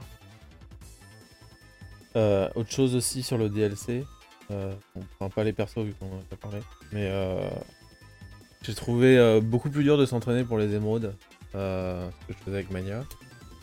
Et euh, Mania c'est simple, parce que enfin, le, le truc c'est que les stages demandent beaucoup de réactivité, mais pas très rapide. Donc, euh, Mhm. et donc, euh, le mode mania euh, normal, euh, tu peux en choper 2 dans l'acte 1 de Green Hill Zone, 3 dans l'acte 2 et 4 dans CPZ. Donc, euh, tu peux avant. Si tu les connais tous par cœur et que tu les as tous Oui, oui, trouvés aussi. non. Oui, t'as as quand même. Quand la t'arrives quand t'arrives à t'entraîner, ça fait- CPZ 1, tu peux avoir, euh, tu peux avoir les 7 avec 2 émeraudes de marge. Donc ça fait que euh, c'est assez facile de s'entraîner euh, très vite euh, au stage. Euh, par contre, euh, dans plus, euh, j'ai l'impression que c'est un peu plus carte, euh, un peu plus éparse euh, dans le sens où t'en as moins par acte. C'est mon impression. Dans Green Hill Zone, t'en as que deux, je crois, euh, pour le total. Euh, et donc ça prend, beaucoup plus de temps, sachant que pas, c'est pas plus facile que cette manière. Et Ils sont bien plus simples, euh, bien plus simples, bien plus durs que ceux de Mania, et en plus il y a des nouvelles mécaniques entre guillemets. Voilà. C'est évidemment des mécaniques qui sont dérivées des mécaniques d'origine des Special Stage de Mania, mais euh, le coup de devoir passer au-dessus de certains trous en étant obligé de rebondir sur des sphères, ça c'est quelque chose qu'il n'y avait pas dans les stages d'origine, et ça ajoute un certain, un certain niveau de stress, une difficulté euh, qui est très sympathique, mais comme tu le dis, vu qu'on manque de possibilités de s'entraîner, ben pas si sympa que ça. Bah, ça fait un peu unfair en fait. hein. Moi, la difficulté, j'ai rien contre si on te donne le moyen de, de bosser le, le machin, qui est le cas avec, euh, avec le mode mania euh, simple. Euh, Mais après, on n'est pas tous aussi euh, réactifs et rapides que Marteau Fouge. Donc, euh, pour, la, pour la version plus, enfin, le, mode, le mode encore, euh, enfin, voilà, si tu veux t'entraîner, euh, il, faut, il, faut, il faut y passer le temps à, à passer plein d'actes, etc. C'est un peu relou. Je suis plutôt d'accord là-dessus. Par contre, je réalise qu'on n'a pas tout à fait euh, décrit le, le contenu du DLC euh, Oui. euh, très brièvement. Euh, Alors. Du coup, il y a deux personnages qui s'ajoutent. On a Mighty et Ray. Euh, Mighty qui, comme tous les autres, un double A en capacité secondaire, qui lui permet du coup de foncer vers le sol. euh. Ça, correspond un peu au stomp qu'il y a dans les Sonic 3D depuis Unleashed. Et euh, en plus est invincible au pic quand il est en train de sauter. Enfin, quand il est en boule en fait. Dès qu'il est en boule, si tu s'il touche les pics, euh, les pics ne lui font pas de dégâts. Par contre, s'il retouche, s'il se fait retoucher par quelque chose avant de retoucher le sol, il est blessé. Euh, et Ray, qui donc, on l'expliquait tout à l'heure, a euh, sensiblement le, le système de la cape de, de Mario Super Mario World. Oui. Et donc, euh, en, en en fonçant vers le, enfin, en se dirigeant vers le sol, on prend une vélocité qu'on peut réutiliser pour remonter.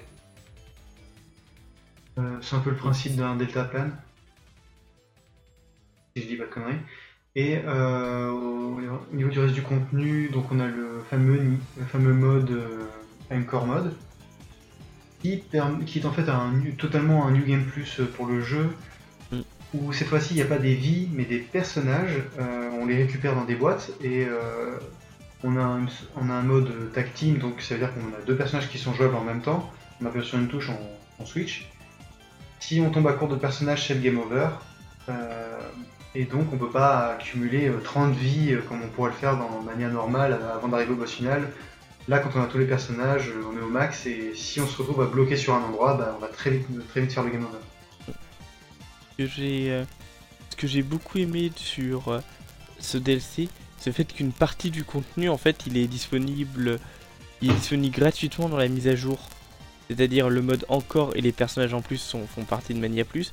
Mais par contre, t'as une grosse mise à jour avec qui améliore le contenu du jeu de base, notamment hein, les nouvelles transitions dont on avait parlé plus tôt, et le, euh, Et notamment le boss Metal Sonic a eu le droit à un petit lifting qui est assez sympa. Et euh, Disons Je- qu'il a, il, il ressemble à un vrai boss. Voilà. Vraiment à sa version mania normale qui franchement était assez pérable. Euh, enfin, honnêtement, Mania- le boss sur mania normale, il suffisait de lui foncer dessus. Euh, il y avait un mur de pique qui nous fonçait dessus derrière. Et même si, on se prenait le, même si on se prenait le mur de pique, de toute façon, nos anneaux étaient poussés par le mur de pique vers nous, donc c'était impossible de mourir. il, il restait pas mal, je veux dire, il avait déjà. Avec ses phases et tout, il était pas mal pour un, pour un boss normal, mais là, du coup, avec sa, cette nou- sa nouvelle dernière phase que je ne vais pas spoiler, il a vraiment un aspect euh, boss de milieu de jeu, un peu comme, euh, le, comme Big Arms à la fin de Sonic 3 quand on joue à Sonic 3 et Knuckles, qui fait un bon milieu de jeu et euh, pour nous propulser vers la seconde partie du jeu. Je ne sais plus si euh, c'est au milieu du jeu. euh, euh, Stardust Speedway, je pense, si mes souvenirs sont bons, et voilà, j'ai bien aimé ça, et j'ai bien aimé le fait que ce soit dans, le, dans la mise à jour. Et j'ai trouvé ça super honnête de la part de ces gars. Et du coup, ça me donne envie d'acheter le DLC parce que j'approuve cette pratique. Par contre, euh, le boss lui-même euh, peut être frustrant. hein. Je connais des. Enfin, il y a des gens qui sont pas, euh, pas fous euh, de la façon de se battre. hein. J'ai pas mal, j'ai- personnellement, j'ai pas mal galéré dessus, mais j'ai capté euh, comment on le bat. C'est un peu comme tous les boss de Sonic, euh, ça s'accepte quelque part. Mm. Même si euh, je trouve quand même que le pire boss de Mania, ça reste celui de Oil Ocean, Ocean Zone. Ah bon? À ce point-là Ouais, il m'a, moi, il m'a entubé. Hein. C'est un truc de fou. J'ai bloqué dessus pendant, euh, allez, 6 ou 7 continues que j'ai calé dessus. Enfin, continue, pardon. Non, des game over. J'ai dû coller 6 ou 7 game over dessus. J'arrivais, j'arrivais vraiment pas à le battre. Maintenant, j'ai la technique, mais je galérais, je galérais beaucoup en fait à réussir à péter les deux tentacules sans me prendre les petites boules que les tentacules tiraient, puisque c'était ça le, le vrai danger du boss finalement. D'accord. Après, du coup, à force de practice, je l'ai appris par cœur, mais le sans par cœur, j'y arriverai pas. Après, euh, évidemment, j'ai mon skill à ma façon, on n'est pas tous, est pas tous égaux face à certains types de boss, mais voilà, j'ai pas mal galéré, alors que le boss final, euh, j'ai dû faire un, game over ou deux dessus, et c'est Le passé. truc que je trouvais euh, parfois relou avec ce boss, c'est que tu pouvais pas choper la plateforme pour remonter. Euh, Mais en dehors de ça, Oui. Ah, puis j'avais eu des glitches aussi. euh, si tu restais des fois sur la plateforme que le boss tirait euh, vers le bas, normalement en fait ça te, la- ça te fait juste tomber euh, dans le dans l'espèce de, de purée toxique là. Enfin, dans le pétrole, pardon. Mm. Euh, ben moi ça m'arrivait que si le boss euh, tirait la plateforme sur laquelle j'étais, bah en fait ça me ça dans la mort. Euh, ça m'envoyait vers le, le bord d'écran en bas et je mourais. D'accord. C'est-à-dire qu'en fait, j'étais, j'étais tiré euh, avec la plateforme par le boss. Un glitch. J'ai eu pas mal de morts comme ça, ce qui m'a pas mal frustré euh, quand j'ai fait mon tout premier run sur Mania. C'était à la sortie, hein, sur Switch. euh, oh, euh, il y avait pas eu les... C'est pas comme la version PC qui a eu les patchs grâce à la version console. un peu essuyé les plâtres. On avait, on pas mal de glitch. J'ai réussi à passer à travers un mur aussi. Enfin, Mania, il y a du polish, mais il y a quelques bugs quand même. Voilà. De toute façon, c'est euh, un avec un moteur à la Sonic, il y aura, tou- il y aura quasiment toujours le risque de bug. C'est un moteur, un type de moteur très complexe. C'est les classiques, ils sont bourrés de bugs euh, quand on commence à les chercher. C'est pour ça que Et- les speedruns sont passionnants à regarder. C'est euh, un moteur à la Sonic, c'est très compliqué à faire. J'ai plusieurs fois tenté de coder des moteurs de la plateforme. Pour la petite histoire, la complexité de faire un moteur à la Sonic est la raison pourquoi mon projet de fangame est devenu un RPG. Parce que c'est vraiment trop galère. C'est euh, avec tout. C'était- Si c'était enfin, si c'était facile, le, le- le Sonic 3D Ultime serait déjà vivant. Quand on rajoute en plus une troisième dimension, mais là, C'est la fête. Et sur- Après, le problème des Sonic 3D, c'est pas tellement euh, les pentes et tout en fait, c'est euh, plus la question de tourner. Et, c'est une horreur. Après ça, on en parlera dans, Ouais. dans un autre sujet. euh, Je pense que c'est beaucoup trop long à discuter. Oui. Et en plus, c'est un sujet complexe et que je pense où je comprends un peu la Sonic Team pour galérer dessus en fait. Donc, euh, ouais, je pense que ça, c'est un, sujet. Si voilà. on parle un jour, il faudra vraiment se documenter en, voilà. Bien, bien avoir Ouais. truc. Ouais, pour dire, je comprends parfaitement pourquoi il y a des bugs dans Mania parce que c'est galère. Oui, quoi. non, bien sûr, je comprends. C'est pareil pour euh, Sonic 3 Knuckles. euh, Quand j'ai joué avec euh, Mighty. Euh, quand j'étais chez lui, euh, du coup, je faisais S3 Knuckles et c'était très drôle parce que je faisais des glitches sous ses yeux et il regardait et il se disait Mais comment tu fais? Dans le sens où euh, c'était involontaire, euh, mettons un spin dash pour grimper euh, une, une petite pente, bah euh, hop, je passe par le mur. Ah ben j'ai j'ai- j'ai softlock le jeu, super, bon Mario. Et c'est le truc qui me faisait me dire heureusement que j'ai pas fait une run, une run sans sauvegarde. Donc euh, voilà. Hum, je pense que on peut. Sauf à moins que vous ayez encore quelque chose à dire sur le DLC. Moi non. pas. Non? Ben on va sûrement passer à la conclusion. Du coup. Sonic Mania est-il oui ou non le grand renouveau de Sonic en 2D Je vous laisse répondre oui, mais surtout Ouais. dire pourquoi. Alors j'aurais tendance, tendance à dire oui parce que ça a bien revitalisé Sonic en 2D après euh, un Sonic, un Sonic euh, 4 on va dire euh, un poco décevant, un peu, un petit C'est peu. léger, c'est- c'est léger. Sonic 4 c'était euh, pas du tout un crachat dans la gueule des gens.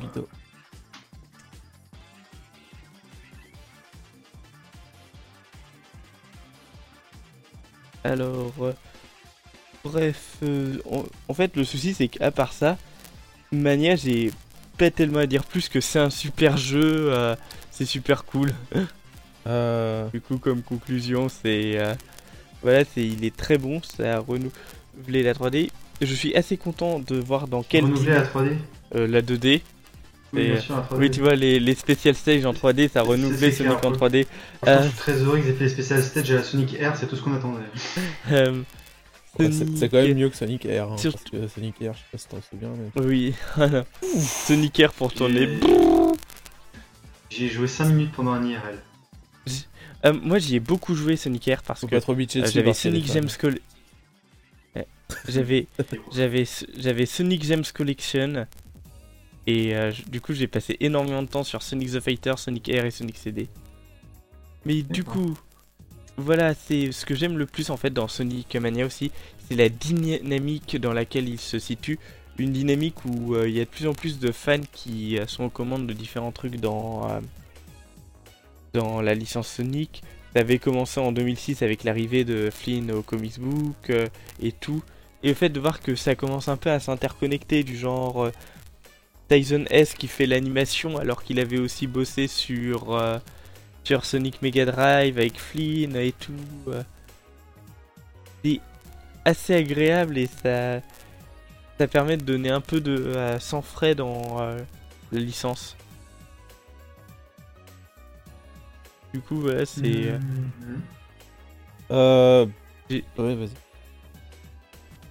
Euh, du coup, j'ai trouvé ça assez cool, euh, la perspective dans laquelle ça se. euh, D'accord. Ce qui me concerne, je pense que euh, le retour aux sources, euh, c'est pas mal. Enfin, ça fait une, euh, une petite baffe euh, dans la tronche à Sega euh, de réveil un petit peu. Euh, Enfin, qui retrouvent un peu leurs racines, quoi. Euh, qui se rendent compte qu'il y avait une raison si c'était très populaire à l'époque. Euh, ça c'est bien. Et ensuite euh, ouais enfin c'est comment dire c'est euh, un vent frais pour la 2D mais je pense que c'est aussi un vent frais pour tout en général. Dans le sens où ils peuvent se rendre compte que le problème de Sega en fait c'est que ils ont perdu beaucoup de talent. Euh, enfin, il y a qu'à voir les, glaces d'or de, Sega c'est pas fameux quoi. Ils ont perdu ils ont perdu énormément de talent euh, et euh, ils ont aussi euh, assez peu de ressources et là, ils vont peut-être se rendre compte en fait qu'ils ont un pool de talents absolument énorme qu'ils peuvent juste exploiter. Et pour ce qui est des ressources, bah, ils ont euh, avec, avec ce talent leur propose. Donc c'est prometteur. D'autant qu'en termes de ressources. C'est prometteur, pas, juste pour la sais pas. 2D, mais euh, ils peuvent aussi euh, commencer à regarder euh, ce qui se fait en 3D dans leur fangame de plus près. les choses qui sont bien et, et, et s'en servir. Quoi. Même si. Enfin. je sais pas s'ils s'en servent déjà comme, comme test round et tout, s'ils ont repris des idées de fangame dans les jeux 3D. Euh, mais ils peuvent au moins reprendre, reprendre des idées qui marchent bien. C'est bah, gratuit pour eux quoi. Et à terme, euh, s'ils peuvent embaucher du talent, euh, ils ont même pas besoin de, de faire passer des entretiens aux gens quoi. S'ils ont besoin de talent, ils ont un pool. pour euh, rebondir sur la partie où tu parlais de mince de, de budget, etc. L'intérêt d'un jeu 2D à la Mania, c'est que c'est honnêtement un jeu qui coûte pas plus cher qu'un jeu indé, à part sur la communication qui est en communication niveau Sega. Donc là où c'est intéressant, c'est qu'en plus faire des bons jeux euh, qui vont forcément plaire, on sait aussi que c'est pas cher à faire. Ça, en fait, la, recette elle est déjà faite. Euh, ça, ça consommait assez peu de ressources. C'est une ultime euh, toute petite. Et puis, c'est du gros talent, quoi. Ça, ça donne un peu d'espoir que la, communauté, au final, a quelque chose à leur donner. Ils servir de faire des trucs bien. Donc, euh, je pense que c'est ça le plus important. hein, le, le- comment dire euh, C'est bien qu'ils aient sorti un bon jeu, c'est bien pour nous. C'est bien pour euh, que. réalisent que c'est pas que, que des jeux. Comment dire c'est quoi le truc en dessous de trucs. C'est pas des jeux série B, quoi. Ouais, c'est.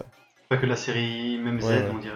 c'est euh, c'est c'est aussi un très bon jeu, mais c'est c'est aussi surtout bien. Enfin, je pense que le, le truc le plus important, c'est que ils réalisent pleinement qu'ils ont une, une commu euh, qui peut, euh, qui peut les aider, quoi.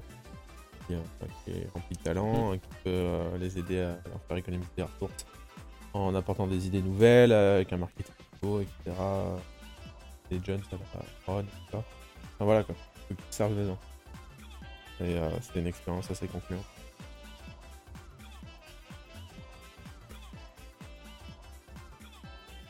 D'accord. Euh, moi, de mon côté, je suis peut-être un, euh, enfin, un peu plus sceptique sur le possible avenir, dans le sens où j'espère juste que ils vont pas prendre cette fameuse formule qui fonctionne pour nous faire une, que j'appellerais une New Super Mario Bros. Où c'était tellement devenu une usine à faire des jeux faciles qu'ils ont fini par faire carrément euh, une usine pour les joueurs qu'ils ont appelé Super Mario Maker. J'espère qu'on va pas en arriver là euh, trop vite. Ils vont éviter de sortir un jeu tous les 2-3 ans euh, à la mania parce que c'est facile à faire et pas cher. Enfin facile entre guillemets. Que c'est pas, pas cher à faire. Je pense pas qu'ils vont, je pense pas forcément qu'ils vont tomber dans cet écueil là, d'autant que les développeurs en eux-mêmes, dont White Edge, ils doivent justement penser à ce genre de truc, même si finalement ils décident pas forcément, mais s'ils ont leur mot à dire, il y a moyen qu'il y ait un, un contrôle à ce niveau-là pour éviter de tomber dans les mêmes écueils que Nintendo, euh, dans lesquels euh, Nintendo est tombé. Après, euh, qu'ils sortent plein de jeux, c'est pas trop mal. Hein. Enfin, je veux dire, ça, ça dépend de, de comment c'est fait. Ça, c'est un copy-paste à chaque fois et euh, oui, là, ça, ça va devenir chiant. Mais c'est c'est de ça que je, c'est de ça que je parle en fait. le- si tu regardes les New Super Mario Bros, c'est vraiment du copy-paste. Mais euh, bon, Ça te va, quoi. Je pense que euh, ont quand même une certaine capacité à se réinventer, euh, les, les gens euh, Whitehead. Oui. Donc, euh, même s'ils commencent à en faire une usine, au moins, je pense que ça se réinvente. c'est Pas, pas tellement. Enfin, je le vois pas comme un problème. hein. Et puis surtout, ça devient un copy-paste, oui, par contre. t'es pas, t- t'es pas trop dans l'esprit de la Sonic Team de faire ça. Je veux dire, si on regarde bien, la Sonic Team, ils ont, ils ont pas tendance à euh, prendre une série et la garder et l'utiliser à mort durant euh, très longtemps. Par exemple, si tu, Ouais, veux dire, Sonic Rush, il y en a eu deux. Euh, les adve- ils ont pas continué les advents avec le changement de console. Ils ont euh, le Hum, Alors, ce- pour le coup, excuse-moi, mais je dirais que quand même, les rushs sont la suite des Advance. un peu, mais sinon c'est un nouveau moteur, c'est un nouveau concept de base parce que tu passes d'un jeu où le concept c'était d'avoir les personnages importants euh, du côté light des, euh, des jeux Adventure à un jeu qui se réduit ensuite à deux personnages et qui est centré sur un nouveau gameplay.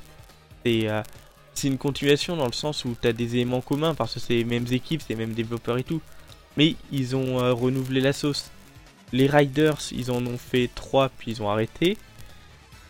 Les euh, et- Après, à chaque fois qu'ils se sont arrêtés, à part pour les events, il y a quand même des bonnes raisons. hein. Riders, ils ont fait du caca. Après, pour, euh, pour Rush, euh, ils ont été, ils ont été forcés dedans. Et Rush, ils en ont fait 3, si tu comptes Color. Enfin, je veux dire, ils ont, Oui. ils se sont pas, ils sont pas dit, euh, Et bon, les Advance, c'est- suffisant comme ça, euh, maintenant on va faire un nouveau Rush. euh. Non, c'est parce que t'as la DS qui est arrivée et il fallait qu'ils adaptent le truc. Ils ont été forcés dedans. Et c- je pense aussi il y a une vo- la Sonic Team a un peu cette tendance à vouloir tenter des nouveaux trucs et tout. Même si tu regardes les jeux gameplay, avec Unleash ils ont fait un premier truc, avec Generation ensuite ils sont partis dans euh, un épisode anniversaire. Ensuite épis- épisode en fait ensuite entre temps ils ont fait Colors où ils ont fait les Wisp. Lost World il part dans un trip totalement différent. Ensuite Forces il part dans un trip euh, c'est la guerre et tout. Et au contraire, je pense que la Sonic Team, ils ont pas trop tendance à. Ils ont vraiment une envie de. euh, là, on, s- on- on se lance dans un projet et tout. Ensuite, le résultat, euh, il est ce qu'il est. Mais ils ont pas tellement tendance à prendre un truc et continuer dessus durant euh, super longtemps. Bah, c'est vrai que c'est un peu euh, la mentalité Sega euh, de prendre des risques et de, et de, de tester des trucs. nouveaux. Enfin, la mentalité du vieux Sega en tout cas. Euh, de ce côté-là. Après, ils prennent pas, ils prennent plus assez de risques pour Sonic, ou du moins ils les prennent mal. Et aussi, ça manque de ça manque cruellement de budget. Mm. Voilà, ça se voit vraiment. Ouais. Le, enfin, le budget et surtout d'ambition, enfin, c'est quelque chose qui ressort facilement. hein. parce que c'est facile à dire, mais franchement, quand tu vois Force, c'est un jeu qui n'a pas ni l'ambition, ni même l'envergure d'un d'un 06, alors que lui, c'est un des jeux les plus critiqués et les plus moqués euh, possible, mais il a une espèce de d'essence, une espèce de, de souffle épique que Force n'aura jamais. Quoi. Après, je pense que le souci de force, c'est pas forcément. euh, c'est pas forcément euh, l'ambition et le manque de moyens, parce que si on regarde bien, euh, à côté de ça, Sonic Heroes, t'as quasiment aussi peu de moyens. Je veux dire, ouais. Hum, t'as 7 fois 2 environnement, ils ont copié-collé l'environnement pour 4 fois pour euh, augmenter le jeu. Sonic Heroes, oui, mais, c'est le jeu, je c'est le jeu du manque de budget. ouais, mais les- je- les je parlais cutscenes sont très euh, courts. Quand je parle d'ambition, c'est pas juste de faire un, énorme truc avec énormément de niveaux quoi, c'est donner ce souffle épique que Sonic euh, pouvait avoir, mais qui était toujours mélangé un peu de comédie, mais en même temps, le problème c'est que Force il fait trop de comédie. La... En fait, par exemple, les anciens c'était des jeux euh, qui se voulaient euh, être une aventure avec Mm. une petite dimension euh, comédie. Là, les jeux actuels, surtout Force qui du coup a essayé de mélanger avec les anciens, au niveau de l'ambiance, c'est un jeu. comment on dit C'est un jeu comédie qui fait un peu d'aventure, sauf que ça marche pas. Alors, Parce que le jeu, dans son essence, est une comédie. Forces, non, Forces n'est pas dans son essence une comédie. Et il n'a pas. Je trouve que si. Il Ça, n'a- ça blague, ça balance des blagues tout le temps, des jeux de mots, des... insupportable. C'est pas, c'est pas C'est, des sauf que c'est pas ça l'essence d'une comédie. C'est l'essence d'une, l'essence comédie, c'est Ouais. quand le, c'est quand mê- même l'histoire même est centrée autour de ça. C'est, ça a des aspects comédiques, mais le scénario de base est basé sur cet aspect, euh, sur une histoire. C'est une histoire avec de l'humour dedans. Ensuite, le dosage de cet humour n'est pas parfait, mais non, c'est pas, euh, c'est pas une comédie avec une histoire dedans. Euh, J'ai du mal à croire à un temps de guerre si les personnages en eux-mêmes y croient pas trop. Enfin, les personnages en général ça va, mais c'est Sonic euh, qui, qui est le cœur du jeu, qui est le cœur de tout, et à chaque fois lui il s'en bat pas les reins de tout. dans Forces beaucoup moins que dans les précédents. Beaucoup moins dans les précédents, mais c'est toujours le cas. Il, euh, Genre, il- il- au, moment, au moment où on le libère de prison, euh, je sais même pas pourquoi il le libère d'ailleurs, mais t'as tellement pas l'impression que ça fait 6 mois qu'il est là, t'as pas l'impression que. T'as l'autre qui arrive peut-être pour le peut-être pour le tuer, on sait même pas ce qu'il. Sonic il a aucune idée de ce que euh, l'espèce de Zavok va faire là. Il, fait des vannes. Mais tais-toi. Bah, en même temps, moi c'est, je pense que c'est aussi comme ça que euh, ce Nick doit être ne pas avoir peur en face du danger et, euh, et surtout Zavok quoi. Faire un sourire fier, oui, mais le vanner 100% du temps, c'est. hmm, j'ai pas vraiment eu l'impression l'impression que dans Forces il vannait 100% du temps. C'est aussi relou euh, dans Lost World. Il balance, il balance quelques blagues. Dans le Sword, c'est bien Ouais. pire. Parce que dans Lost Lost World, c'est World, insupportable. Le, Le, le Sword, c'est à vomir. le soir, il passe son temps à blaguer. Mais euh, Non, mais Non, c'est ça, il, fait des vannes pour faire des vannes, euh, quoi. C'est pas une question de personnalité, c'est juste genre, ah, je vais sortir un Egghead. Je vais sortir un mème. Genre dans. Je sais pas si t'as joué à Colors, mais dans Colors, il dit euh, oh, euh, il n'y a aucun copyright qui peut m'arrêter. Pas mal. Voilà. Là, c'est, du coup, c'est rigolo, mais c'est tellement euh, dans une mélasse de je fais des blagues comme ça tout le temps que t'as, t'as du mal à forcément décocher un sourire. quoi. Après, je veux pas digresser encore plus, mais euh, s'il doit faire de l'humour, il ferait mieux de le faire comme ça. Boom. Ouais, mais ça. Bon, après, Boom, oui, c'est vraiment centré comédie. Voilà, du coup, pardon, pour revenir à la conclusion sur euh, Mania, ben, il fait ce que Force n'arrive pas à faire, c'est-à-dire euh, regarder, le passé de Sonic et prendre ce qui a été fait de meilleur en termes de 2D et en jeu. Donc, pour le moment, euh, Sonic Mania a su montrer ce qui a été la qualité pour, euh, pour Sonic et peut-être qu'un jour un jeu 3D saura le faire aussi, mais je ne pense pas que ce sera un jeu de la Sonic Team. Ça, c'est évidemment, Oh. c'est qu'un avis personnel. Ce sera Sonic tout est possible. Je pense qu'il faut. Je pense qu'il faut... aussi arrêter avec le Sonic Team bashing et tout sans avoir vraiment d'idée de comment ça se passe à l'intérieur. J'ai euh, pas dit le contraire, mais quand je dis ça sera pas la Sonic Team, c'est dans le sens où je ne pense pas que Sega, avec sa façon de gérer les choses en 2018, gérer la Sonic Team et euh, ce qu'on a vu des efforts de la Sonic Team actuelle avec la gestion de Sega, je pense pas m'attendre à voir un jeu qui va euh, sublimer ma vision de, de la licence. Ouais, après, si je devais revenir sur euh, ce que Kaz a dit tout à l'heure, euh, ça pourrait être qu'ils sont pas trop du genre à, à exploiter un truc qui marche. En y repensant, en fait, euh, je suis assez d'accord. Ils ont pas mal de licences, euh, soit ils ont fait de la merde avec, soit ils continuent à les laisser dormir. J'ai envie de dire euh, Panzer Dragoon, Goon, mais, euh, mais bon, euh, voilà quoi. Ils ont, euh, ils ont des trucs euh, qui marchaient bien. Euh, Game Pass, euh, qu'ils ils exploitent pas quoi. il y a quelques miracles. Hein, mais- Et c'est c'est des, c'est- Ouais, bah, il y a quelques c'est des, miracles. c'est hein, des ressources. euh, c'est des ressources. euh, Ouais, là par contre, oui. Grave. Mais ils, ont, ils ont des licences avec euh, des. Euh... qui prendraient pas trop de ressources, quoi. euh, qui savent que ça marcherait. Euh... Pour être je- Mais euh, enfin, en tout cas, niveau gameplay, c'est génial. Bon, et puis tout le monde aime les dragons. pas. Euh, mais voilà quoi. Et, euh, ils sont plus dans la mentalité. euh, Enfin, pour ceux qui sont restés dans la boîte, je pense, euh, et qui n'ont pas suffisamment pris dans la gueule avec, avec Cast et autres, euh, et pas de faire de, de la binette à, à série, mais euh, tenter des trucs nouveaux. Mm. Ils ont réussi à sortir une nouvelle licence comme Yakuza, justement, qui a hyper bien marché, et faire une série. Je sais pas si Yakuza c'est pas leur plus grande réussite parce que c'est quand même un, Post Dreamcast, enfin, oui. licence qui a Clairement. oui post, post Dreamcast je veux dire mais qui a, qui a su sur le plus longtemps sur la plus longue période rester euh, cohérente euh, et bien gérée par, euh, Ah oui, par oui, leurs au, et au Japon, ça marche super bien. et en Occident ça a réussi à percer un peu donc c'est quand même assez impressionnant quoi. Je pense qu'ils Pour, un, pour un jeu aussi niche Ouais. quoi. Je pense qu'ici, maintenant, ils doivent être connus pour quelques.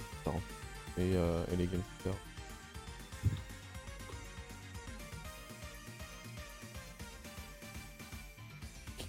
D'accord. Lesquels sont référencés d'ailleurs dans, là. dans Studio Police. J'ai oublié de- Except Sega. Tu l'avais sorti, sorti celle-là ou pas du coup? Euh, non, Oui, j'avais oublié. Le Club Sega, j'avais oublié. Mais il est dans Ah. Studio Police. Qui peut rappeler euh, Joy Police. euh,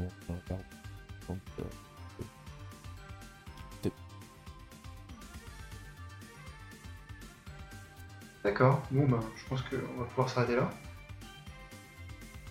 Ouais. Mm. Et euh, du coup, je vous remercie pour votre participation à tous les deux. Ça a été, euh, très agréable. Même si on a pas mal digressé, mais c'est que c'est un. de manière, je trouve que c'est un sujet qui amène plus à parler de ce qui tourne autour que de parler du jeu lui-même. Et bah de rien, j'aime bien parler de Mania euh, de mon matin. Oui, parce que est-ce qu'on a précisé que donc chez nous, il y a, on, a- on commence à, aux environs de 23h et chez Mizudera qui vit au Japon, il est à environ 6h du Voilà. matin. Euh, J'ai un doute, je crois qu'on l'avait pas précisé. C'est en fait euh, pas précisé. l'heure euh, à laquelle je me lève d'habitude pour passer des enfants. Voilà. Donc euh, on te remercie beaucoup euh, pour ta participation parce que c'est un gros effort Ouais. de ta part. Pas de problème. Merci. Et moi, je vais faire ce que je peux pour euh, sortir ce podcast avant fin septembre. Euh, donc, quand vous l'écouterez, vous pourrez me dire si oui ou non j'ai réussi à tenir mon, mon engagement ou pas. Déjà qu'on a un mois de retard, mais avec euh, tout ce qui peut se passer dans, dans la vraie vie, n'est-ce pas? Voilà. C'est un peu compliqué des fois de tenir des, La vraie vie, des, qu'est-ce que des c'est délais. La vraie vie, La qu'est-ce vraie vie, vie, c'est surfait. celle qui n'est pas virtuelle. surfait la vraie vie. Complètement sur... Complètement surfait. C'est marrant, j'ai dit la vraie vie alors que je considère que c'est une expression qui est très euh, hautaine. Mais. Quand j'étais petit, et que j'avais des copains sur internet, euh, ils me regardaient bizarrement. Je pensais que j'étais un déviant. Et maintenant, je, pense- je pense que c'est, je pense que c'est l'inverse. Je pense que les gens qui ont des, euh, des amis dans la vie réelle, c'est eux les. Enfin, Je pense que mes amis virtuels sont mes amis, enfin, ont réussi pour la plupart avec mes amis les plus proches, euh, bien plus que les gens que je rencontre. Ah oui, carrément. Enfin, ça dépend. Enfin, ça dépend après dans quel contexte, pour qui ou quoi, mais. euh, Il existe donc un monde en dehors de chez soi. Ouais. D'ailleurs, euh, à l'ancienne époque de PSO, on appelait ça la map. T'es sorti pour la map. c'est vrai Il faut que j'aille bosser pour la map et tout. Je ouvre la porte de ma chambre. Du coup, on va te, on va te laisser les... on va te laisser rejoindre Ouais, la je vais map. la je parle à des, à des PN. surtout, que- surtout que les Japonais font vraiment PNJ. Oh putain, c'est pas sympa ça. Non mais euh... non mais surtout le, le, le- Ouais, ouais, mais bon, ils, ils, ils se traînent les réputations, le problème, rien. le problème des PNJ euh, de la map en fait, c'est euh, c'est surtout que tu peux pas les bloquer. T'as un, PN un PNJ Oui, euh, sur, euh, sur Discord avec péter les couilles ou quoi, tu peux faire un bloc. T'as un PNJ euh, qui, qui pète les couilles dans le métro, tu peux pas, euh, tu peux pas faire right click, euh, ta gueule. T'es obligé Ah, de fuir à l'ancienne. Désolé pour cette digression. Y a pas de soucis. Bon, sur ces mots, je vous dis euh, euh, bonne nuit et bonne journée. Parce que. Euh, Bonne nuit. ça- bonne nuit à Et merci à tous ceux qui nous ont écoutés. Je vous souhaite une bonne journée ou une bonne soirée en fonction. Et à la prochaine. Salut Salut.